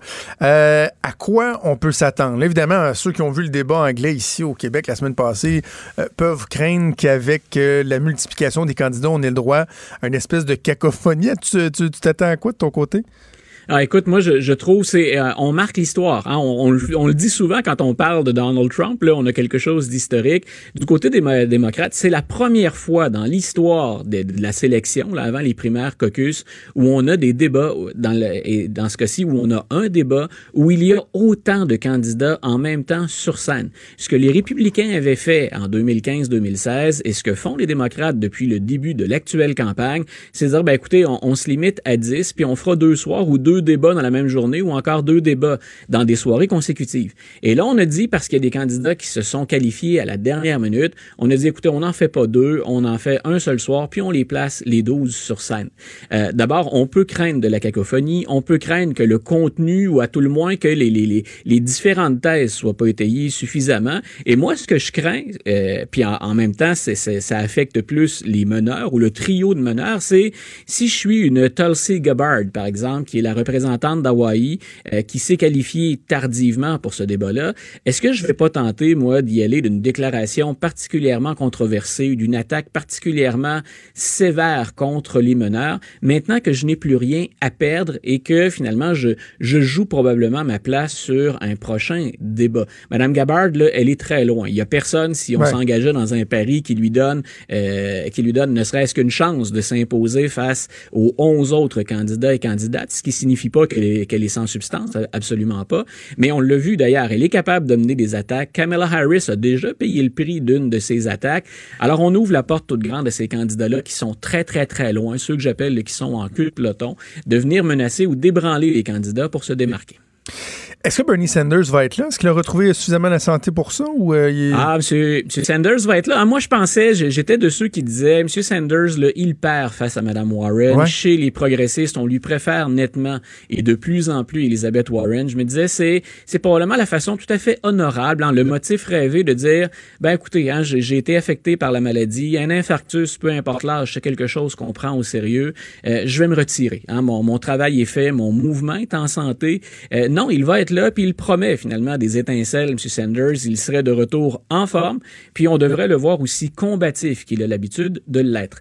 Et j'ai pensé, il y a une anecdote qui, m'est revenue à l'esprit ou un, événement précédent qui m'est revenu à l'esprit. Je sais pas si vous vous souvenez, Maud et Jonathan, de la déclaration de M. Duceppe quand il avait fait campagne la dernière fois contre Jack Layton. Et il avait dit c'est très difficile d'attaquer Jack Layton. Un, c'est une figure sympathique, et deux, on le savait touché gravement par la maladie. M. Duceppe avait dit écoutez, en campagne, j'avais l'impression d'être obligé de tirer sur l'ambulance. Euh, c'est un peu... Et, euh, c'est raide de dire ça, mais c'est la réalité. Ben voilà, c'est quel, quel, candidat ce soir? Moi, moi je pense d'abord qu'il va avoir droit à un certain nombre de commentaires positifs et d'éloges. M. Sanders, qu'on aime le programme ou pas, c'est quand même quelqu'un qui a consacré toute sa vie à la chose politique, qui est très apprécié au sein des progressistes, qui est très apprécié dans l'État euh, dont il porte les, les, les, couleurs au Sénat. Donc, euh, ça, ça, devient très, très difficile de l'attaquer très vigoureusement. Il va falloir mettre des gants blancs. Puis souvent, ça atténue la portée des attaques. Et peut-être que M. Biden, parce que tout se récupère en politique, ça a l'air très froid de s'exprimer comme ça. Mais peut-être que M. Sanders, maintenant, profite d'un avantage ce soir, un avantage que n'a pas Joe Biden. Lui, on, en a parlé tout à l'heure, qui est aux prises avec la situation euh, assez complexe de son fils. Madame Warren, ben écoute, elle pointe euh, dans les sondages devant Joe Biden de plus en plus régulièrement. Ce serait un brin normal qu'elle soit la cible des attaques les plus dures, ou en tout cas du plus grand nombre d'attaques ce soir, puisqu'elle est euh, en tête maintenant. Alors, M. Sanders va peut-être en profiter, lui, pour marquer. Mais, mais Luc, l'ancien stratège un peu cynique en moi te dira que peut-être qu'il va se faire économiser ce qui peut l'avantager d'une certaine façon. Oui. Mais en même temps, tous les candidats vont probablement lui adresser de bons mots, euh, un prompt rétablissement. rétablissement. Ce faisant, il souligne à chaque fois qu'il a eu des problèmes de santé et qu'il est plus jeune jeune. Fait que, finalement, ça s'annule pas mal l'effet positif. Voilà, ben c'est ça. Il y, a, il y, a, aussi, voilà, on peut le faire respectueusement, mais il y a une façon, entre guillemets, d'attaquer ou de, de, de ah souligner ses, son grand âge et ses problèmes de santé. C'est très, certains diront, trop longues années de service. OK. Euh, en une minute avant qu'on se laisse, pour ceux qui, nous écoutent et qui se disent hey, là, on entend parler des, primaires démocrates, la course comme ça se peut pas. C'est quoi les prochaines étapes? Quand est-ce qu'on va commencer à avoir des résultats des primaires, des caucus? C'est quoi la séquence des événements? OK, deux, je dirais deux moments. Là, on va pour passer pour passer au moment où les Américains vont se prononcer dans les différents États. Enfin, là, on va avoir pas des sondages, ce qu'on pense vraiment, puis un choix dans chacun des États. Il faut attendre le début du mois de mars avant qu'on fasse ça. On va se donner un grand rendez-vous en Iowa.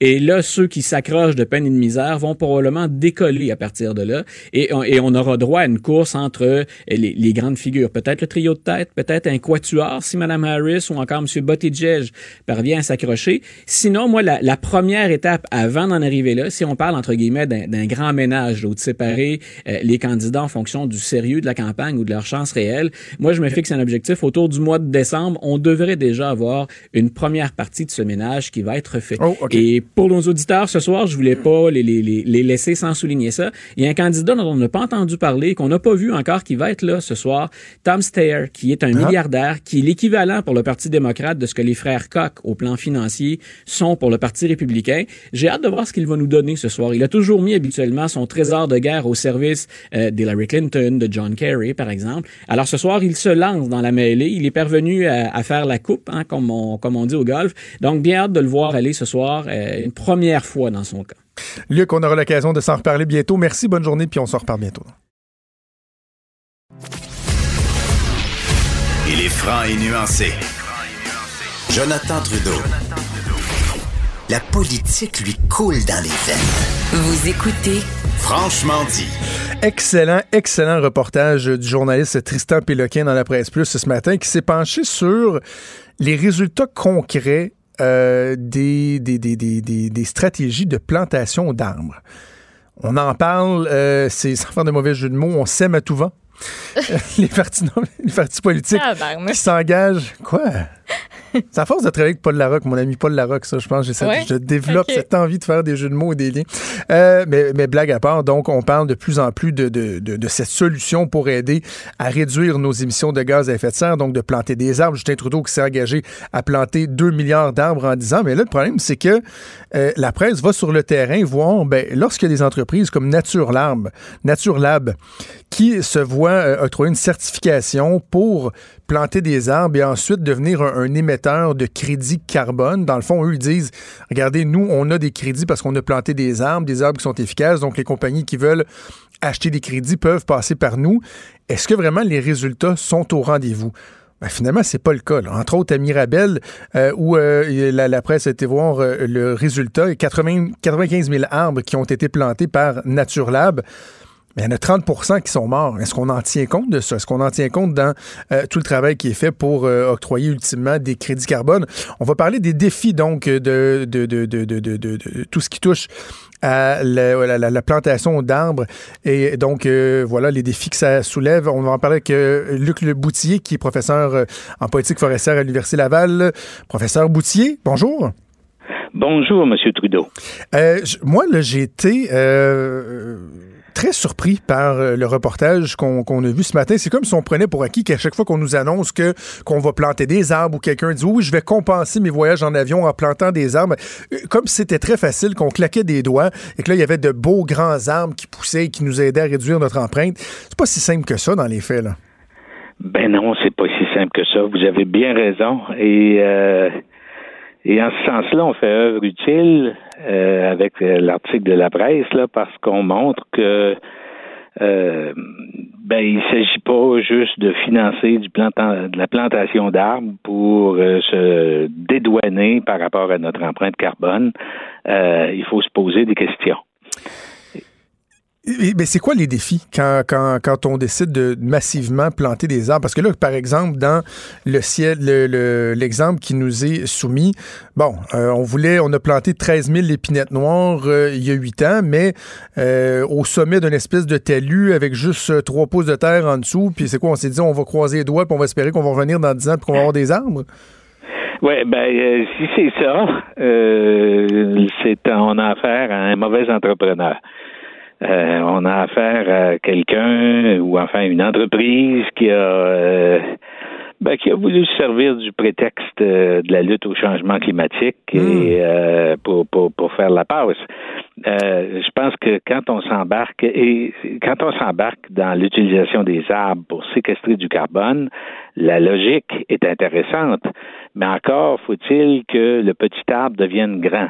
Alors, euh, il ne s'agit pas juste, quand on est sérieux avec cette histoire d'utiliser la forêt pour lutter contre les changements climatiques, il ne s'agit pas juste de planter des arbres, il faut les accompagner. Parce que pour que ça fonctionne, il faut que petit arbre devienne grand.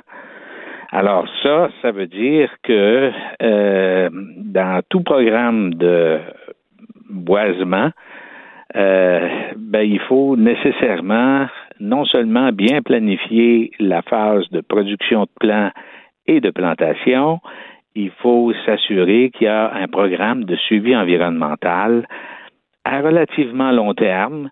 Dans les premières années, c'est crucial, c'est vital, parce que tout ça n'a de sens que si les petits arbres survivent. Alors, il faut, dans les premières années, bien accompagner les plantations et y aller à plus long terme pour s'assurer que les gros arbres euh, donnent le rendement voulu. Quand, quand vous dites, euh, professeur Boutier, qu'il faut les accompagner, ça demande quoi comme, comme accompagnement? Faut-tu aller à tous les jours les arroser, y aller une fois par semaine? Ça, demande quoi comme suivi? Ben, quand même pas, là. On n'est pas dans le cas d'un potager. euh, mais euh, néanmoins, dans les premières années, ça exclut pas qu'on y aille trois, quatre fois par année. Euh, ne serait-ce que pour s'assurer que, surtout si on a euh, planté en milieu adverse, ben pour s'assurer que les choses se passent bien. Bon, par exemple, euh, quand on reboise un site de prélèvement de matériaux granulaires pour faire une route, ça arrive souvent au Québec. Euh, ben là, euh, ces petits arbres-là, ils sont pas dans un contexte, c'est pas comme de reboiser une forêt qu'on a récoltée. Là, euh, on est ni plus ni moins dans ce que certains appellent un, un pit de gravel. Alors, c'est pas vraiment des conditions faciles. Et si vraiment l'objectif, c'est pas juste de reverdir un, un une gravière, mais plutôt de lutter contre les changements climatiques, ben là, il, faut, il va falloir vraiment les accompagner, ces petits arbres-là.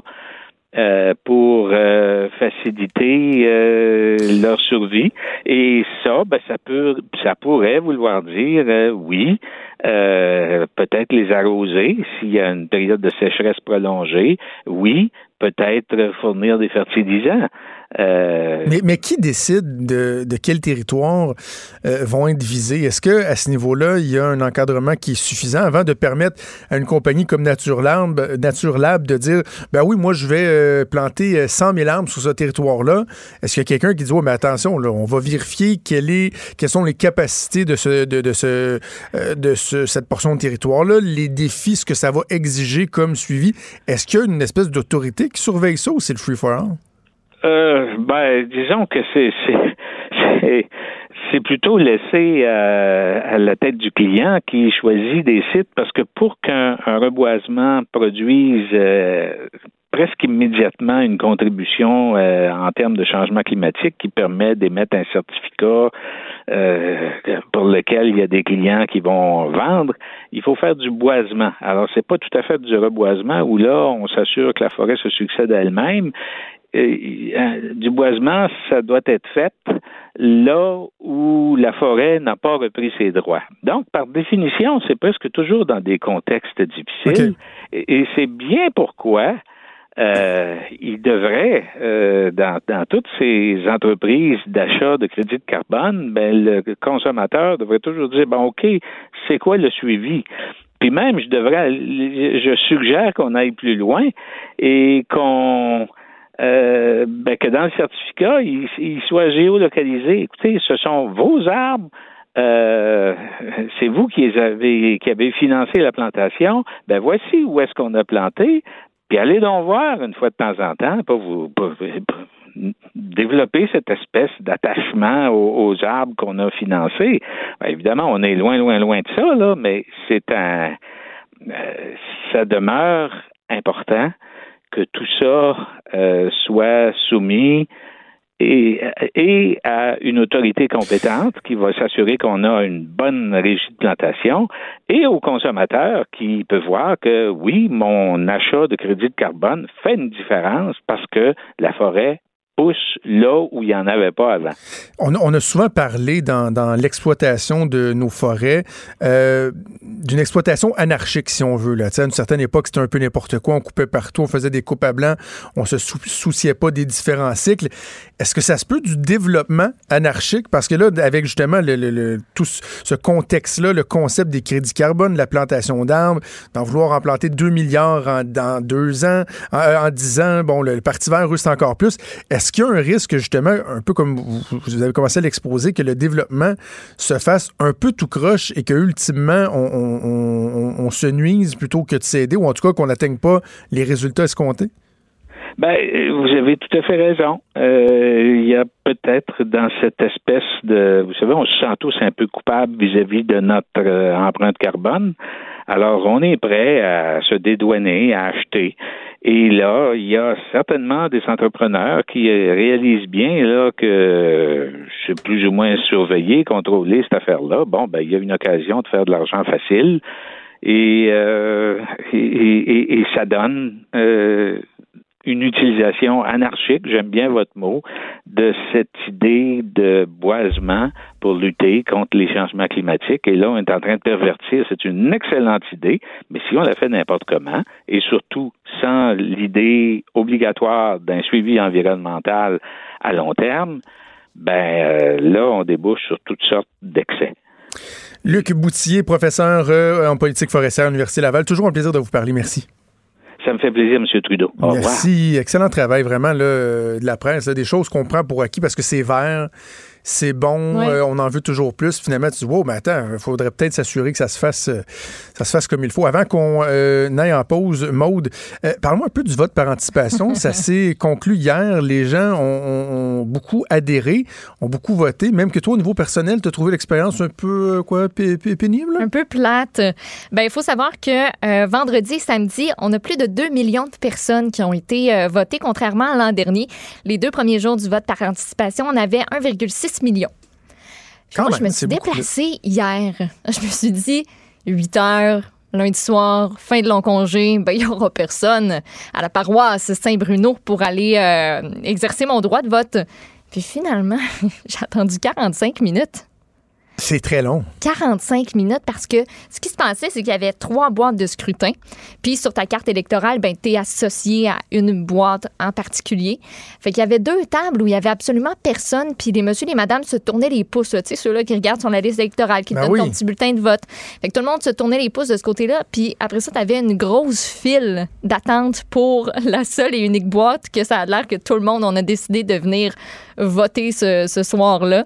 Euh, fait que dans une belle pièce beige avec des petits Jésus qui nous regardaient assis sur nos chaises brunes, on attendait. Puis tu sais, mon début, je regardais la file, je me disais, ah, ce sera pas si long. Finalement, j'entendais le monsieur qui nous accueillait à la porte qui dit, euh, qui parlait avec une autre madame qui demandait ben, combien de temps d'attente à peu près. Puis il disait ben tu sais à peu près on calcule 2-3 minutes par personne. Ben vous en avez pour 45 minutes. Elle a reviré de bord. Moi, là, moi j'étais rendue loin. Là. Je, comme, je me suis déplacée. Je sais que c'est pas trop loin de chez nous, mais là, pff, tant qu'à être rendue, je vais prendre mon mal en patience. et Je vais attendre puis euh, ça va finir là. là. Et, et ça, ce que tu dis là, on le voit souvent que tu arrives, puis là, tu sais pas pourquoi, mettons, tu as le pôle 602 qui a un line-up de 45 minutes, mais le Ouais. pôle 603, 604, tu y vas euh, comme ça instantanément. Est-ce que tu oserais une hypothèse? Mettons que je pose la question. Oserais-tu une hypothèse? Pourquoi, mettons, shit, ça a tombé sur le 602 puis je suis dans celui-là? là? Je sais pas pourquoi tout le monde était dans. Nous autres, c'était le 616. Le 616, là, il y avait du monde en euh, tabarnouche. On avait tous des noms de famille qui correspondaient. euh, Est-ce qu'il y avait beaucoup de personnes âgées? Euh, je te dirais que c'était vraiment euh, c'était mélangé. Là. Il y en a qui devaient être à leur premier vote puis qui étaient là avec euh, peut-être des parents, puis d'autres qui étaient ben, dans ma tranche d'âge, mi-vingtaine, mi-trentaine, Parce que des, des, plus vieux. des- des fois, ça, peut être ça non. qui explique ça. C'est que tu vas avoir un pôle, c'est un secteur, dans le fond, d'un comté. Chaque OK. pôle, Et là, tu peux avoir un pôle où tu vas avoir des résidences pour personnes âgées, des quartiers qui vont être pas mal plus âgés, donc des retraités, etc. Donc, ces gens-là vont plus être enclins à voter par anticipation, alors que tu vas avoir d'autres pôles, des secteurs résidentiels de jeunes familles qui, eux, n'ont pas eu le temps d'y aller par anticipation. Ils vont y aller le jour du vote, puis Oui. des fois, c'est, il y en a qui disent, Ah, pourquoi moi, je, pourquoi, il y en a qui trouvent ça niaiseux, Pourquoi? mais c'est, souvent, c'est à cause de la- OK. de, de- de- de- de- du, con- contexte, si tu veux, d'un pôle en question. là, Mais j'ai pas profil. vraiment regardé. Il y avait beaucoup de jeunes quand même. Puis c'est là que je me suis rendu compte que je suis vraiment une outsider dans mon comté d'Alfred Pellan, dans cet endroit-là. En tout cas, là, tout le monde se disait Hey, salut Jessica, comment ça va? Comment vont tes parents? Puis tu sais, tout le monde avait l'air de se connaître. Moi, j'étais juste comme tout seul avec mon cellulaire sur ma petite chaise bien droite à attendre mon tour. Puis finalement, ben j'ai euh, j'ai été votée. Ça n'a pas trop pris de temps. là. Je suis rentrée dans Bon, une petite boîte. c'est bien. euh, tu coches, tu t'en vas. là. Quand t'es branché, euh, ça, ça, prend, ça prend pas de temps. là. Ton devoir est fait. Écoute, on aura l'occasion, évidemment, euh, euh, aujourd'hui et dans les prochains jours, de revenir sur l'élection, mais il y a une petite nouvelle que je veux absolument que tu nous fasses parce qu'il y aura un lien à faire avec l'élection fédérale et c'est concernant le gouvernement du Québec. Euh, et ce qui se passe euh, en Espagne, les dirigeants catalans euh, qui menaient la charge pour l'indépendance du peuple catalan, qui ont été emprisonnés, des peines de prison de 7 à 12 ans. C'est le bordel dans rues en Espagne. Ça se passe plutôt de façon pacifique, quoi qu'on a vu un peu de répression policière. Mais c'est pas beau ce qui se passe là-bas. Et là, le gouvernement du Québec, ce matin, a réagi, a pris position. Oui, on a envoyé un communiqué de presse. On dit que c'est pas dans l'habitude de- du Québec de s'ingérer dans les affaires politiques internes d'autres nations, mais que là, ben, on pouvait pas rester indifférent devant l'ampleur des peines, tu l'as dit, qui sont infligées à des politiciens catalans. Euh, le premier ministre du Québec, François Legault, a lancé un appel à la négociation pacifique. Euh, J'ouvre les guillemets, il dit l'intimidation institutionnelle et la violence ne sont pas des solutions. La nation québécoise entretient des relations amicales avec l'Espagne et la Catalogne et nous souhaitons de tout cœur une solution négociée et juste. Il y a aussi là, la ministre euh, des Relations internationales et de la francophonie, Nadine Giraud, qui a réitéré la volonté de Québec de ne pas s'ingérer dans les affaires internes de l'Espagne. Euh, mais comme quoi, on n'est pas indifférent à ce qui se passe euh, de ce côté-là. Et, et je disais qu'il y a un lien à faire avec la campagne fédérale, c'est qu'encore une fois, on a l'impression que François Legault euh, donne un, un petit coup de jarnac à Justin Trudeau, là, parce que Oui. le premier canadien, lui, hier, euh, a été appelé à réagir, puis a seulement trouvé comme réponse à dire que ben, c'est les affaires internes de l'Espagne, donc on ne s'ingère pas là-dedans. Et là, évidemment, François Legault, qui ne va pas d'une sortie très musclée de dire c'est c'est inacceptable ce qui se passe là-bas, mais se dit inquiet, espère qu'il y aura négociation, etc., ben, il se démarque euh, de Justin Trudeau. Encore là, il se Oui. rapproche plus de la position nationaliste du Bloc québécois de Yves-François Blanchet. Voilà. Donc, c'est un petit deux à gager. là. Justin Trudeau n'a pas fini de se faire tanner avec euh, donc euh, ce qui se passe en Espagne et la comparaison qu'on va faire avec son homologue du Québec, François Legault. Bougez pas, on fait une pause, on revient dans quelques petites secondes. Vous écoutez Franchement dit.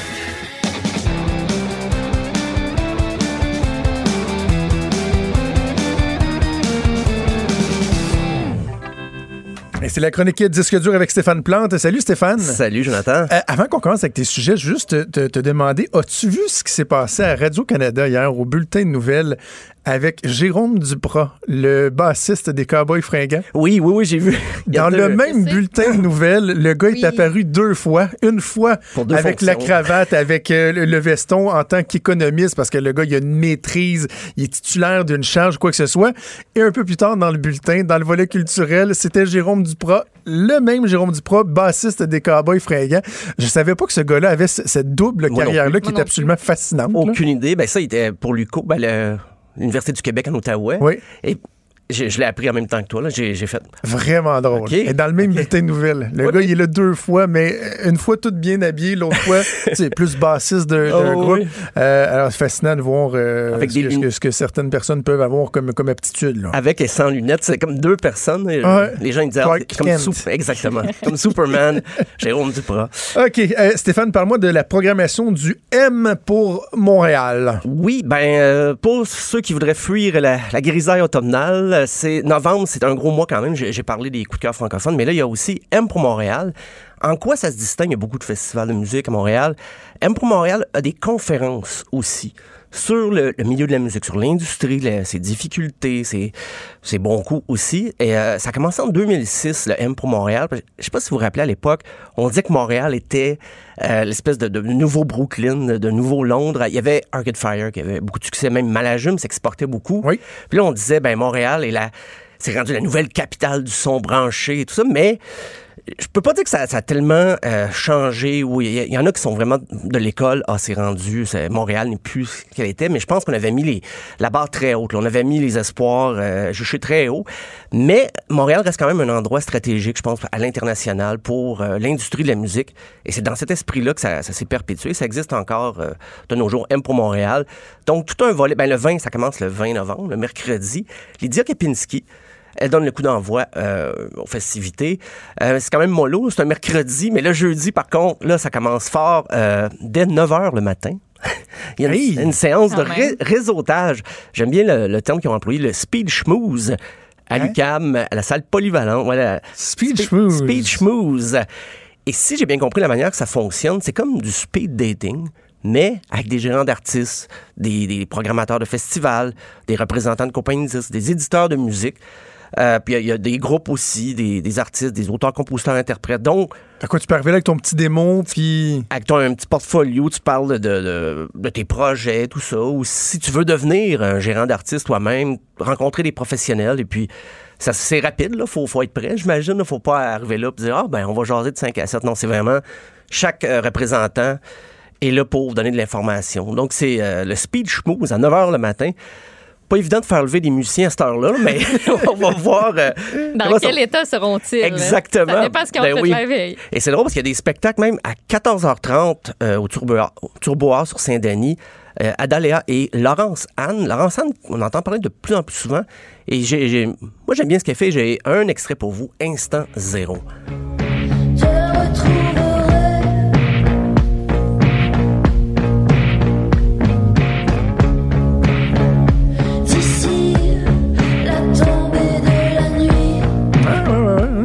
j'aille pas, j'aille pas. 14h30, quand même. c'est tôt, là, euh, mais pour aller dans un bar, mais pourquoi pas? L'événement propose souvent des, euh, des activités assez euh, variées comme ça, parce qu'en soirée, ça, c'est toujours là, le 21, il y a aussi Anthony Carl, Body Wash, je pense qu'il dit Anthony Carl, euh, Body Wash, Novel Teke Teke, Mind Bath. Moi, euh, ça, c'est une longue soirée, il y a quand même cinq groupes. Mais j'essaierai d'arriver pour Teke Teke. Moi, je, je les aime bien. Vous connaissez mon amour pour le- la musique japonaise. non, mais là, c'est c'est deux euh, Montréalais, mais d'origine japonaise, qui ont commencé un groupe qui était un hommage au guitariste japonais Takeshi Terry Teroshi, que je ne connaissais pas du tout. Alors, dis-les donc fois. Takeshi Terry, ça, ça, ça, son surnom, Terry Teroshi. OK. Euh, je le connaissais pas du tout, mais ils ont eu du plaisir à jouer ensemble. Il y a un certain Patrick Watson qui s'est joint à eux, donc c'est euh, sept musiciens. Euh, et on va écouter l'extrait du carou. Je, je me suis pas forcé pour la prononciation, parce que je sais que j'allais mal.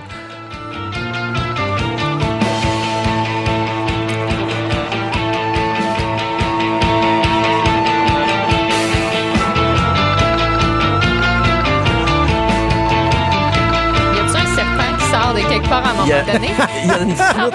J'avoue que c'est ça. Quel bon commentaire. Il y a des joueurs de flûte. euh, ouais, c'est. Imagine le monter en tortillant. Ben, c'est très. Ben, orient- il y a des, inf- des influences orientales évidentes. Et bien sûr, oui, il y a de la flûte. Donc, euh, c'est. euh, en spectacle, c'est quelque chose. Euh, toujours euh, le 21, plus le techno, à la Société des arts technologiques. Di- Dite la SAT. Il y aura Claudia Bouvette, Soran, Busty and the Bass. Et le C'est vent. bien une belle soirée. C'est quand même.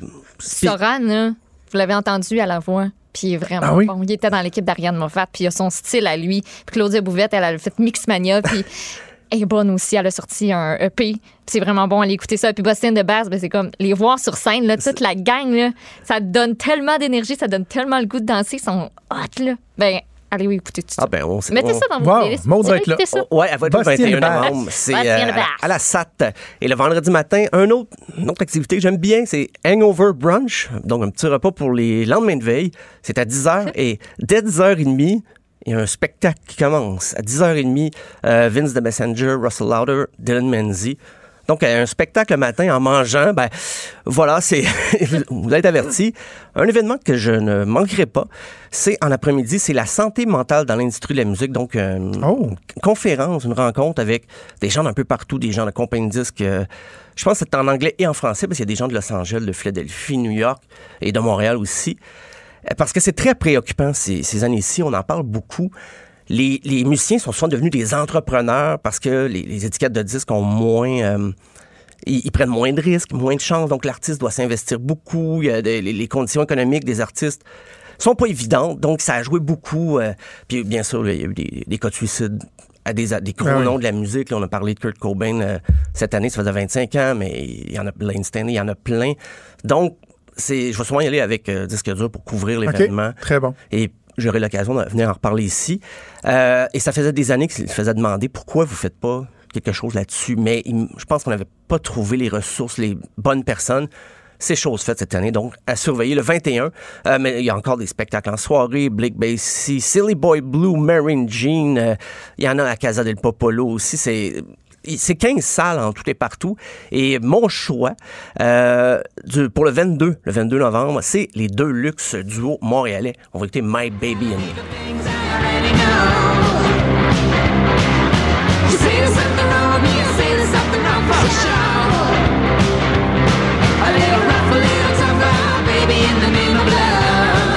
Comme style? Un petit peu punk? Un petit peu, Un petit peu punk, garage punk. Il avait, il avait fait un spécial Infoman, euh, un spécial de fin d'année. Personne ne savait c'était qui. Ils dit, qui ce duo-là? Mais c'était les deux luxe et ils seront en spectacle euh, le 22 novembre.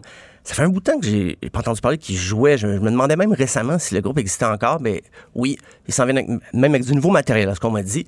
Et euh, donc, pour euh, le 23, la dernière journée, il y aura mon choix personnel, Paupière. C'est un groupe que j'aime bien, groupe montréalais, avec euh, Russell Lauder et Radiant Baby. On va écouter l'extrait Rex de Paupière.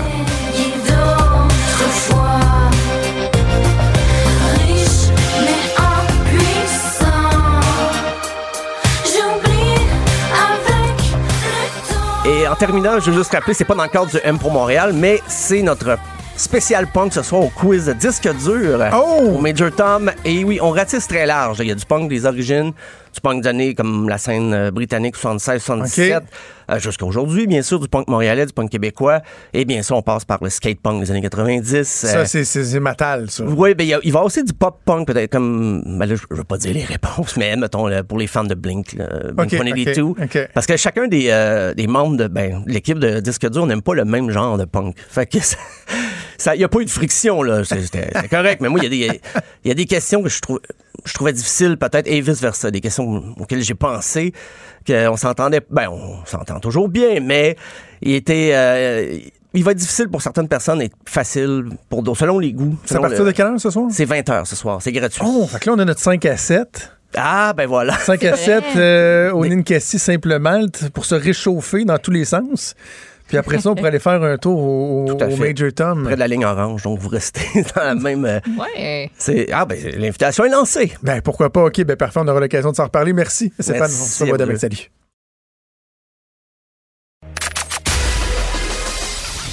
Des débats, des commentaires, des opinions. Ça, c'est franchement dit. Cube Radio.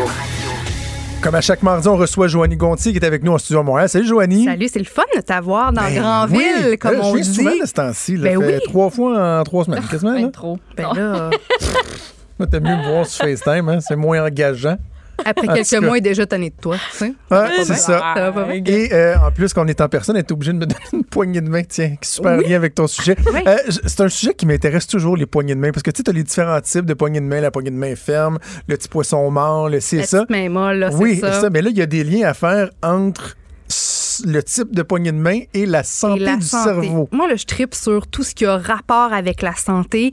Donc, à chaque fois que je trouve euh, des petites études euh, qui peuvent lier certaines choses auxquelles on n'aurait pas pensé, ben ça m'allume. Mais avant d'embarquer là-dedans, est-ce que vous-même, vous portez attention à votre façon de serrer des mains? Ou est-ce que quelqu'un qui donne une petite main molle, est-ce que ça t'agresse au plus haut point? Est-ce que vous pensez à ce genre de Oui, choses-là? oui. Moi, une petite main molle, une petite main moite, c'est très turn-off. là. Moi, Même ça me gosse. professionnellement, là, Ouais. amicalement, une petite ouais, main molle, c'est... Il y, a, il y a des politiciens, politiciennes, là, que tu dis, comment cette personne-là peut être en politique et donner des petites poignées de main mollassonnes de même, là? Ça inspire pas mais, confiance. a pas longtemps, c'est vraiment drôle parce qu'avec mon chum, on a comme fait l'analyse de la poignée de main. Genre, je sais pas pourquoi c'est venu sur le sujet, puis là, on testait les genres de poignées de main. Puis, tu sais, t'as le placement aussi, tu sais, t'as la vigueur, mais t'as aussi le placement, tu sais. Alors, quand tu Quand manques une poignée de main, tu sais, là... quand tu- Ouais, tu sais, quand tu, ça pogne, tu croches, puis là, ça Manquer fait une juste poignée de comme main, ça, ça crée un malaise. là. Ah, oui, c'est ouais. plate, ça. Tu sais, quand la personne te serre bien trop. Moi, j'ai des petites mains, là, comme serrez-moi pas trop fort la main. Tu sais, que t'as plus de sang après, t'as les doigts blancs, là, tellement que ça t'a coupé, là. Mais j'aime ça vous entendre. On va justement discuter dans quelques minutes de toutes les sortes de poignées de main. Qu'est-ce qui est à éviter? Puis j'ai un volet politique aussi parce que je veux vraiment t'entendre à ce sujet-là. Mais oui, aujourd'hui, la poignée de main, c'est quelque chose qu'on fait par politesse pour être sympathique quand on rencontre quelqu'un nouveau en entrevue. Mais là, ça a l'air que, comme on l'a dit, ça pourrait nous donner quelques précieux indices concernant notre santé en général, puis aussi euh, la santé de notre cerveau, nos, nos capacités cognitives. Ça, c'est selon une étude qui a été menée par des scientifiques de l'université Glasgow sur plus d'un demi-million de personnes Hey. pendant plusieurs euh, années. Puis dans l'étude en question, une poigne plus faible était associée à des risques plus élevés de développer une maladie pulmonaire, cardiaque et même un cancer. Et plus la personne chez qui on avait observé la petite main molle était jeune, plus ses risques de développer euh, l'un de ces élevés. Puis ça va plus loin encore parce qu'il y avait une autre étude connexe à, la première, celle-ci euh, euh, faite au Royaume-Uni sur plus de 475 000 participants. Et tous ceux qui avaient de la force dans leur poignée de main avaient une performance supérieure dans des tests cognitifs que ceux qui avaient une poigne un petit peu plus faible. Et ça, c'était toute euh, tranche d'âge confondue. Donc, plus spécifiquement, une poignée de main plus forte était associée à, une meilleure mémoire, une rapidité euh, d'exécution, puis une meilleure capacité à résoudre des problèmes. Alors moi, je trouve ça super fascinant de pouvoir peut-être expliquer certains de nos gestes qu'on considère comme étant assez banaux, là, Ouais. de les lier à peut-être des, des problèmes sous-jacents ou des risques de peut-être éventuellement développer quelque chose. Mais je me suis dit en même temps, il y a plein d'autres facteurs qui, qui sculptent notre façon de donner des poignées de main. Par exemple, chez nous, mon père, on est trois filles, là, puis mon père voulait que ces trois filles donnent des bonnes poignées de main. Oui. Puis on s'est pratiqué. Puis quand il recevait des invités à la maison, on se pratiquait, il nous Moi aussi. observait. Puis si on avait Mon mal père, euh, fait Ouais. ça, ben on- oui, Joanie, tu regardes quelqu'un dans les yeux, le dos droit, tu donnes une bonne poignée Le ferme. regard, c'est tellement important. Oui. Puis mon père était cadre dans une grande entreprise, dans une grande entreprise, puis il me disait que c'était très très très important pour les premières impressions Ben oui. euh, en entrevue. Quelqu'un qui avait une moins bonne poignée de main, tout de suite, peut-être même inconsciemment, c'est comme si on porte un jugement un peu plus. Puis il n'y avait pas tort de penser ça parce qu'il y a une étude qui a euh, été faite il y a quelques années par un groupe de chercheurs de l'université d'Iowa qui a démontré qu'une poignée de main a le pouvoir d'influencer l'opinion des employeurs lors d'un entretien d'embauche euh, parce que ça nous prendrait selon, euh, seulement deux, trois minutes pour se faire une, une première idée sur quelqu'un quand on, on- on- on rencontre une personne pour la première fois. Donc, de serrer la main, ça pourrait teinter après ça le restant de l'entretien, positivement ou négativement. Donc, quelqu'un arrive confiamment à une bonne poignée de main, hop, on dirait que l'entretien déjà va se, se dérouler de façon un petit peu plus positive, tandis que quelqu'un qui arrive puis qui est déjà un peu, Ouais. un petit peu moins confiant, moins euh, avec moins d'assurance dans sa poignée de main, ben là, ça pourrait consciemment et inconsciemment déjà euh, donné à l'employeur un, préjugé, si on veut, sur cette personne, un, préjugé qui peut-être, qui, tu sais, qui a même pas raison d'être nécessairement. Puis je voulais savoir parce que j'ai lu un, article Joe euh, dans The Guardian qui disait que Donald Trump était le pire handshaker. Parce qu'en politique, ça a l'air que c'est c'est- important la poignée de main. Ah oui. Est-ce que ça a vraiment le pouvoir de changer la perception des gens?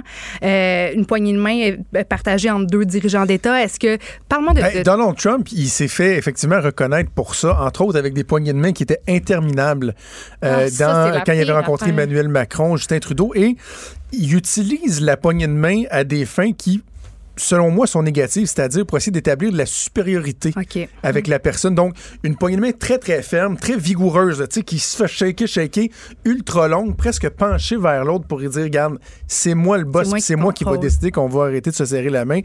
C'est un peu ridicule. C'est un peu ridicule. Puis, en même temps, Donald Trump s'est souvent fait écœurer sur la petitesse de ses mains. Hein? Oui. Oui, oui, oui. Je me souviens dans la campagne présidentielle, là, les petites mains, même lui, euh, il prend tellement bien la critique qu'il dit non, non, my hands are uh, Are strong. wonderful hands. Oui, I have great hands, strong hands. Ça. Fait que je sais pas si c'est une façon pour lui de, de démontrer qu'il a une main forte malgré qu'il y a des, des petites Des mains. tout petites mains, mais y a-tu quelque chose de plus malaisant qu'une très longue poignée de main que, tu sais, la personne commence à te parler? Ça, je déteste Là, tu ça. dis, mais quand est-ce que ça va arrêter? Puis comment je Mm. me sors? Tu sais, tu peux pas comme initier la sortie de main parce que. Oui, parce que ça se fait à deux. C'est c'est ça. Tu sais, il faut que les deux acceptent Le de break se séparer. de la poignée de main, là, Et faut que ça là, se fasse à deux. La personne continue, puis tu sais, elle shake, là. Elle shake, puis elle te a- parle, puis elle te regarde droit dans les yeux, puis moi, ça me donne des sueurs, là. J'aime pas ça. Il y a plein de situations malaisantes qui peuvent, euh, qui peuvent ressortir d'un simple échange, euh, de- de- de- de- d'une simple poignée de main. Mais euh, Joe, à quel point, est-ce que, mettons au Québec, là, on parle des débats. Je ne sais pas si les politiciens vont vraiment se donner la main. euh, Oui. euh, bon, est-ce que, est-ce que, parce que j'avais lu aussi qu'il y a des, des espèces de spécialistes en, en gesticule qui vont montrer aux, aux différents chefs d'État, aux différents politiciens comment se tenir, comment, ah, quand tu donnes une poignée de main, ben là, tu te tiens euh, à, la, à, la, à la gauche de la personne, à la droite de la personne pour que ta main droite euh, se présente pour qu'on voit bien ton biceps. Il faut pas que tu tournes la main en Ah, donnant bah, la boy. main parce que je me demandais si c'était réellement le cas. Est-ce que la poignée de main est si importante que ça? Moi, je, moi, j'ai jamais vu ça à ce niveau-là. En même temps, tu sais, quand c'est des, des- des chefs d'État du G8 où tu as vraiment là, des enjeux géopolitiques très, très forts et là, tu as un photo op, tu avoir des centaines de médias qui vont être là, peut-être que cet aspect-là est, est- est- est plus étudié, mais moi, je vais avec le premier du Québec ou avec une ministre, euh, j'ai jamais été dans ce niveau de détail-là, mais pour moi, une bonne poignée de main, il y, a- il y a trois choses. Il y a y a la poigne, comme on disait tantôt. Il faut vraiment que tu aies le, le, le, le, le creux, c'est le fun qu'on fait de la radio, hein, Oui. euh, entre le pouce et, et l'index.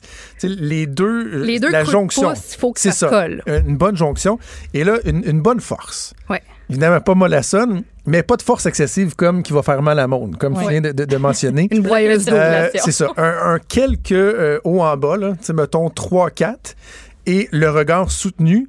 Et moi, j'ajouterais que le rôle de l'autre main est fort important aussi. Oui. Quand une, Ben, une- là, tu fais quoi? Ben, je sais pas. Moi, ce que je fais avec. un, petit avant-bras.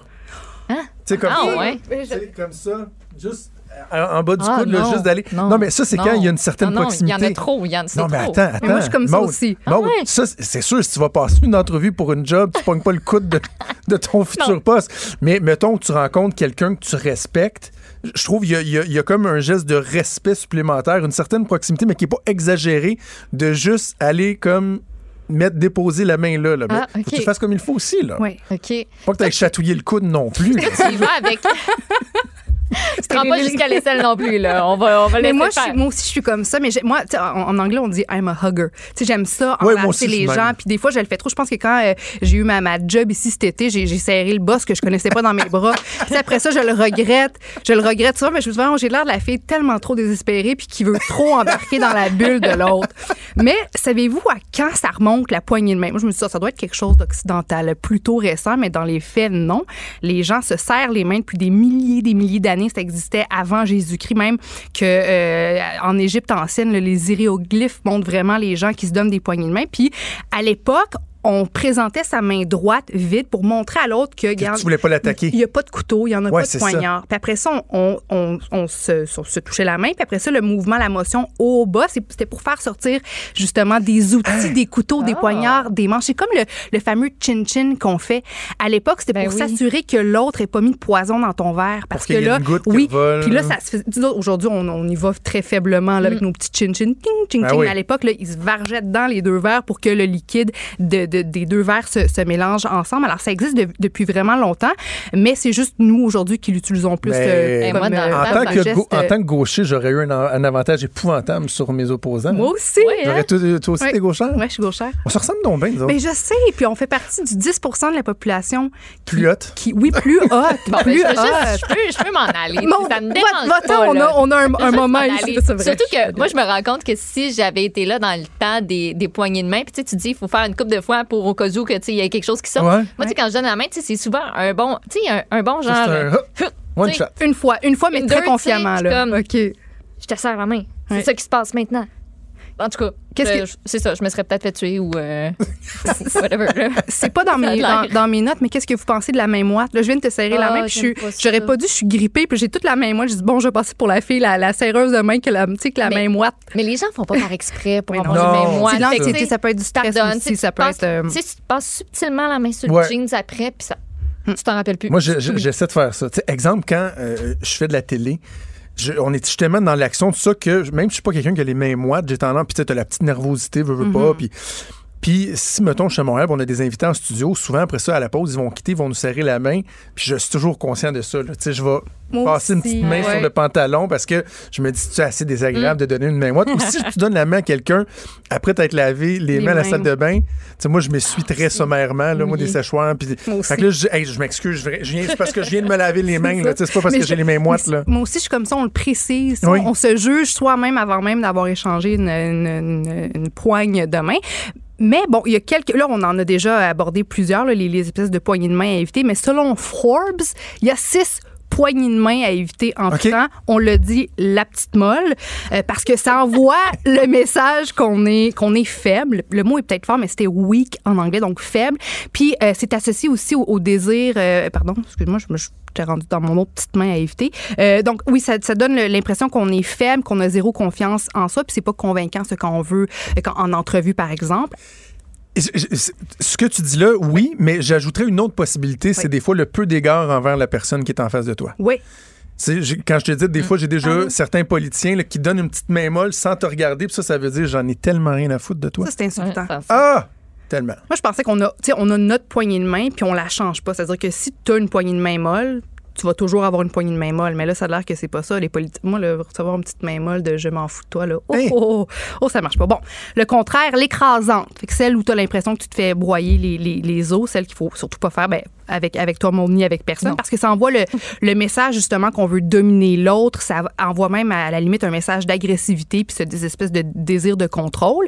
Après ça, ça, ça m'a fait rire, la, petite créative. Donc, aujourd'hui, on dirait qu'il y a de plus en plus de gens qui laissent de côté la traditionnelle poignée de main puis qui optent pour, tu sais, un fist bump pour Ben être. Ben oui. jeune et cool. Howie Mandel, est-ce que vous savez c'est qui Oui. Howie Mandel, Ben l'animateur? Lui euh, a vraiment une phobie des, des, des, des germes, des microbes. Fait que lui, là, aucune poignée de main. Là. C'est lui, c'est toujours, toujours les petits fist bumps. Mais ça, François Legault malade, ça donne des ça fist donne des Ben fist oui, c'est ce que bumps. eu, toi. Mais ça a Ça l'air, explose pas, je veux dire ça, ça nous donne, ça nous donne euh, euh, des airs d'être d'être immature. Euh, ça démontre qu'on n'a pas confiance en soi supposément, puis ça fait aussi ridicule. Tu sais, je dis pas que t'es avec tes buddies puis vous prenez une petite bière, ouais, une petite joke, un fist bump, ça va, mais tu sais, Howie Mandel qui, qui a un poste à la télévision ou bon les politiciens comme tu le mentionnes, Maud, je suis pas sûre que, que ça passe. Alors à éviter en tout temps selon euh, le magazine Forbes. T'en as parlé tantôt, l'interminable. Donc euh, ceux qui tiennent la main trop longtemps, ça crée un malaise. Puis surtout c'est que l'autre se sent emprisonné et ça fait ça te fait passer pour quelqu'un de vraiment trop désespéré. Comme moi qui serre les patrons, merci. Ça fait trop, ça fait trop désespéré. Alors à éviter. Maintenant la ni vue ni connue. Donc t'as même pas le temps encore de serrer tes doigts autour de la main de l'autre que la personne est déjà partie. Ben ça fait justement comme si tu, ben c'est un c'est C'est impoli. Ouais. Ouais, C'est tu juste tantôt, toi, c'était une, une one-shot, là. Non, non, mais tu sais, c'est comme. Tu prends le temps quand même. un on, bon on- coup. on prend le temps, tu sais. Un, deux coups, puis c'est. OK, OK. OK. Non, mais la petite main qui arrive puis qui repart ni vu ni connu, ben c'est impoli puis ça envoie le message que tu te fous complètement de la personne qui est devant toi puis que tu veux juste carrément passer à autre chose. Donc ça revient à ton petit commentaire de, de la, la main molle. Puis aussi en terminant la je regarde ailleurs. Fait que éviter de regarder la personne dans les yeux. Des fois c'est une question de timidité mais tu te donnes une bonne poignée de main mais t'es ailleurs, T'es all là. over the place, ben ça, euh, ça, ça te donne euh, l'apparence d'être quelqu'un de timide, d'insécure et de suspicieux. Alors, c'est quoi la bonne poignée parfaite selon Forbes pour réussir une bonne première euh, impression, pour avoir une job? Ben, c'est de garder une bonne posture parce que ça montre qu'on est là, qu'on est présent, qu'on a confiance en soi. Regarder l'autre dans les yeux, mais tu pas un regard trop intense qui, tu qui fait méchant. Et puis ça montre qu'on est prêt à connecter aussi. Puis avoir une poigne ferme en suivant la règle des deux secondes. Parce que ça a l'air que c'est ça. Il y a une règle. Deux- pour pas, ouais, ouais, pour pas que ce soit une interminable, mais pour pas que ce soit une ni vue ni connue, ben, tu te serres la main, un, deux secondes, merci, bonsoir. Et de sourire aussi parce que ça montre qu'on est dans l'ouverture d'esprit, dans la gentillesse, Bravo. dans l'accueil. Et, et, ben, je terminerai en disant que la pire poignée de main, parce que tu as dit les six types de poignées de main, Ouais. la plus malaisante, ça reste celle qui n'a pas lieu. C'est-à-dire quand tu veux, tu- oui. c'est-tu Oui. malaisant ça? Tu passes à côté de quelqu'un, si c'est toi, là, puis là tu, tu, tu tends la main, mais la personne, mettons, soit parce qu'elle volontairement veut t'ignorer ou elle te voit juste pas. Ouais. Puis là, tu sais, il y a des gens qui t'ont vu honteusement ramener ta main vide Ouais. sans Ça, avoir là, été en mesure de faire le ça, contact c'est gênant. espéré. C'est comme le high five manqué. Tu, sais, tu mets ta Ouais. main puis t'es comme. Ou le fist bump manqué puis t'es juste comme. Hey, le high five Puis là, manqué, c'est encore pire. Eh non, je voulais, je voulais pas. C'était pas. Je, je Mais ça ma nous main, est tous arrivé. Ça nous est tous arrivé. On vit Oui, tous ça à un moment souvent. donné ou à un autre. Oui, avec ce malaise-là. Tu sais, quand on est enthousiaste là, dans le Ben lit, oui. là, t'es comme. Ouais. Ah, c'est malaisant. Ouais. Et si c'est pris sur vidéo, en plus, Ouais. c'est- T'espères que personne t'a vu, mais affaire. il y a- Ah, il y, a toujours quelqu'un qui te voit, là, juste faire Mais un oui. petit wouh! Ah, ouais. Tu mets ta main dans La tes main dans poches. puis, cheveux. euh, Joanie, c'était super intéressant. Merci Comme toujours, on se, vous. re- on se revoit la semaine prochaine. Salut.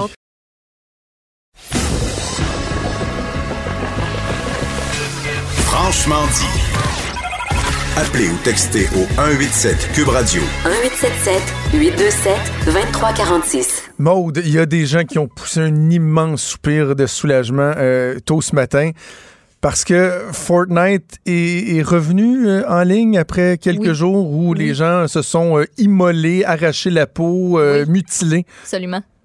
Ben, il y Ça avait va, un trou noir. Fortnite était dans un trou noir. Comme t'ouvrais le jeu, puis c'était un trou noir parce que. C'est arrivé euh, comme tap, ils ont Ouais, fermé lumière. C'est arrivé de même. Euh, depuis dimanche 14h, et c'est euh, de retour en ligne là, depuis ce matin seulement. Ce qu'on voulait faire, évidemment, ben, c'est de d'update. J'ai un gros anglicisme, là, de faire jour. une mise à jour. Madame Bombardier, Euh, que l'on amène Madame Bombardier. euh, faire une mise à jour de la carte de jeu de Fortnite. Donc, tu avais 250 millions de personnes qui étaient pas très contentes de tout ce qui se passait parce que Fortnite a juste comme décidé de faire ça là, en donnant pas d'explication. Donc, tout le monde capotait un peu. Tout le monde se doutait que c'était pour ça. Euh, mais il y en a beaucoup qui étaient vraiment arrivés à leur écran puis qui attendaient que, ça, que ça reparte parce qu'il y avait des rumeurs comme quoi, bon, peut-être hier, ça aurait pu à deux heures revenir, mais là, finalement, c'est seulement ce matin. Et tout ça pour faire un lien aussi avec un autre article qui est dans le journal euh, ce matin aussi. Donc, euh, Johan Morin. Lui, c'est un jeune garçon Ouais. de 14 ans, un ado, euh, qui est en thérapie au centre Le Grand Chemin de Saint-Célestin. C'est au centre du Québec pour traiter sa dépendance aux jeux vidéo, plus particulièrement aux jeux vidéo Fortnite. Euh, et lui, Johan Morin, ben, euh, il dit Moi, je n'étais même pas capable de mettre un stop à ma game pour aller aux, aux toilettes. Je 18 mangeais- heures par jour, c'est ça j'ai vu? oui, 18 heures par jour. Je mangeais juste un repas par jour. Je négligeais mon sommeil, brossage de dents, douche. Donc, euh, tu sais, c'est ça qui avait priorité sur tous les autres aspects de sa vie. Puis, tu sais, à un moment donné, ses parents, ils ont dit, ben là, on va la cacher. On va la cacher, ta console de jeu, ça fonctionne plus. Fait que l'ont mis dans le plafond suspendu. Mais lui, il l'a trouvé. Ça fait qu'en cachette, pendant un mois, a décidé euh, de. Tu sais, il, il apprenait quand ses parents n'étaient pas là. Puis il allait la reporter après pour pas se faire pogner. Jusqu'à temps que son père euh, se tanne puis qu'ils disent ben là ça marche vraiment pas. Euh, donc c'est soit une thérapie soit le foyer d'accueil. C'est toi qui décides. Hmm. Puis une semaine plus tard, lui a réalisé qu'il y avait vraiment un problème quand il a vu son frère de 7 ans copier ses comportements. Ben oui. Il dit OK, non là ça n'a pas de bon sens. Euh, fait que je suis cyberdépendant, j'ai un problème avec ce jeu-là. On va aller en thérapie. Euh, il est en thérapie depuis déjà le mois d'août mi-août, à peu près le 14 août. Il va être en thérapie fermée jusqu'au 25 octobre. Puis le journal l'a rencontré lors de sa première sortie. qui lui était permise. Euh, puis, tu sais, même après sa sortie du 25 octobre, il va y avoir un suivi qui va être assuré avec euh, le Centre des rencontres heb- hebdomadaires pendant encore au moins quatre mois. Euh, donc, lui, c'est ça que ça y a pris là, pour se rendre compte qu'il n'y avait pas besoin de ce jeu-là pour se valoriser, être en contact avec les autres. Et dis-moi, quand je vais sortir, j'ai pas trop peur parce que, tu sais, sur l'heure du midi, je vais m'inscrire à des activités sportives, je vais m'occuper, je vais faire d'autres choses. Euh, puis, tu sais, il n'y a pas juste ça dans la vie. Donc, lui, ça y a pris ça, puis il a décidé de sortir pour montrer l'exemple. Puis, il y a beaucoup de gens sur les réseaux sociaux, là, je vois ça beaucoup se promener qui disent Bravo, gars, tu vas donner Oui. le goût, tu sais, tu vas donner le goût à d'autres de se dire OK, ben, c'est peut-être pas la bonne utilisation que j'en fais de Fortnite. Peut-être que j'en fais trop. Je suis peut-être pas cyber... Tu sais, il y en a qui sont peut-être pas cyberdépendants. Il y en a qui vont le découvrir, qui sont accros à ça. Euh, mais tu sais, au moins, lui, il dit, ben, il n'y a, il y a pas de mal à l'avouer, là. Moi, j'avais un problème, je suis allée chercher de l'aide. Faites la même chose. C'est ça. Et c'est parce que tout est dans l'équilibre. De dire Exact. euh, faut pas jouer à Fortnite ou euh, faut poursuivre Fortnite, etc., ou les, les créateurs. euh, tout est dans l'équilibre, l'encadrement euh, parental, puis aussi d'être capable de détecter les, les symptômes. Tu sais, avant d'en arriver à 18 heures par jour, il y a peut-être d'autres symptômes que soit l'entourage peut détecter ou en tout cas Oui. qu'on peut euh, essayer de sensibiliser les jeunes à l'importance de comprendre ce qui peut se passer euh, et de faire attention. Puis surtout aussi, ils, ils sont prêts éventuellement à parler avec un spécialiste, mais est-ce que le fait de tomber si intensément dans une cyberdépendance euh, très jeune fait en sorte que tu dois être prudent avec d'autres types de dépendances, c'est le jeu, l'alcool, la drogue. Est-ce que ça fait de toi une personne qui a des prédispositions euh, à devenir dépendant? Euh, bref, euh, ça va être à suivre. Hey, je vous rappelle, premier anniversaire de Cube Radio. Nous, on va fêter ça ce soir. Ronine Cassis, Simple Malte, Les Têtes Enflées, édition spéciale qui va être diffusée euh, en direct de là. On vous invite à nous écouter, évidemment, à nous regarder en Facebook Live. Et je parlais tantôt des petits cupcakes qu'on a eu à l'effigie de, de- de chaque émission. Un gros, gros merci à la pâtisserie Chou Crème. C'est situé à Valleyfield au 2230 boulevard Hébert. Euh, c'est ouvert en semaine de 7h à 17h, la fin de semaine de 8h à 17h. Si jamais vous avez besoin de, de- de- de- de gâteaux, de cupcakes, de petites pâtisseries pour vos événements, vos parties, les fêtes de famille, etc., euh, clairement, ils sont talentueux. Là. Ils ont réussi à Ouais. reproduire ma face sur un petit gâteau. Là. Ça en prend beaucoup pour réussir. c'est ça que tu es en train de dire. Non, je... mais c'est ça que toi t'as dit. D'accord, en tout cas, sur ce malaise, Aïe. on va conclure l'émission, puis on verra si demain. Non, non, non. on se reparle demain. Cube Radio.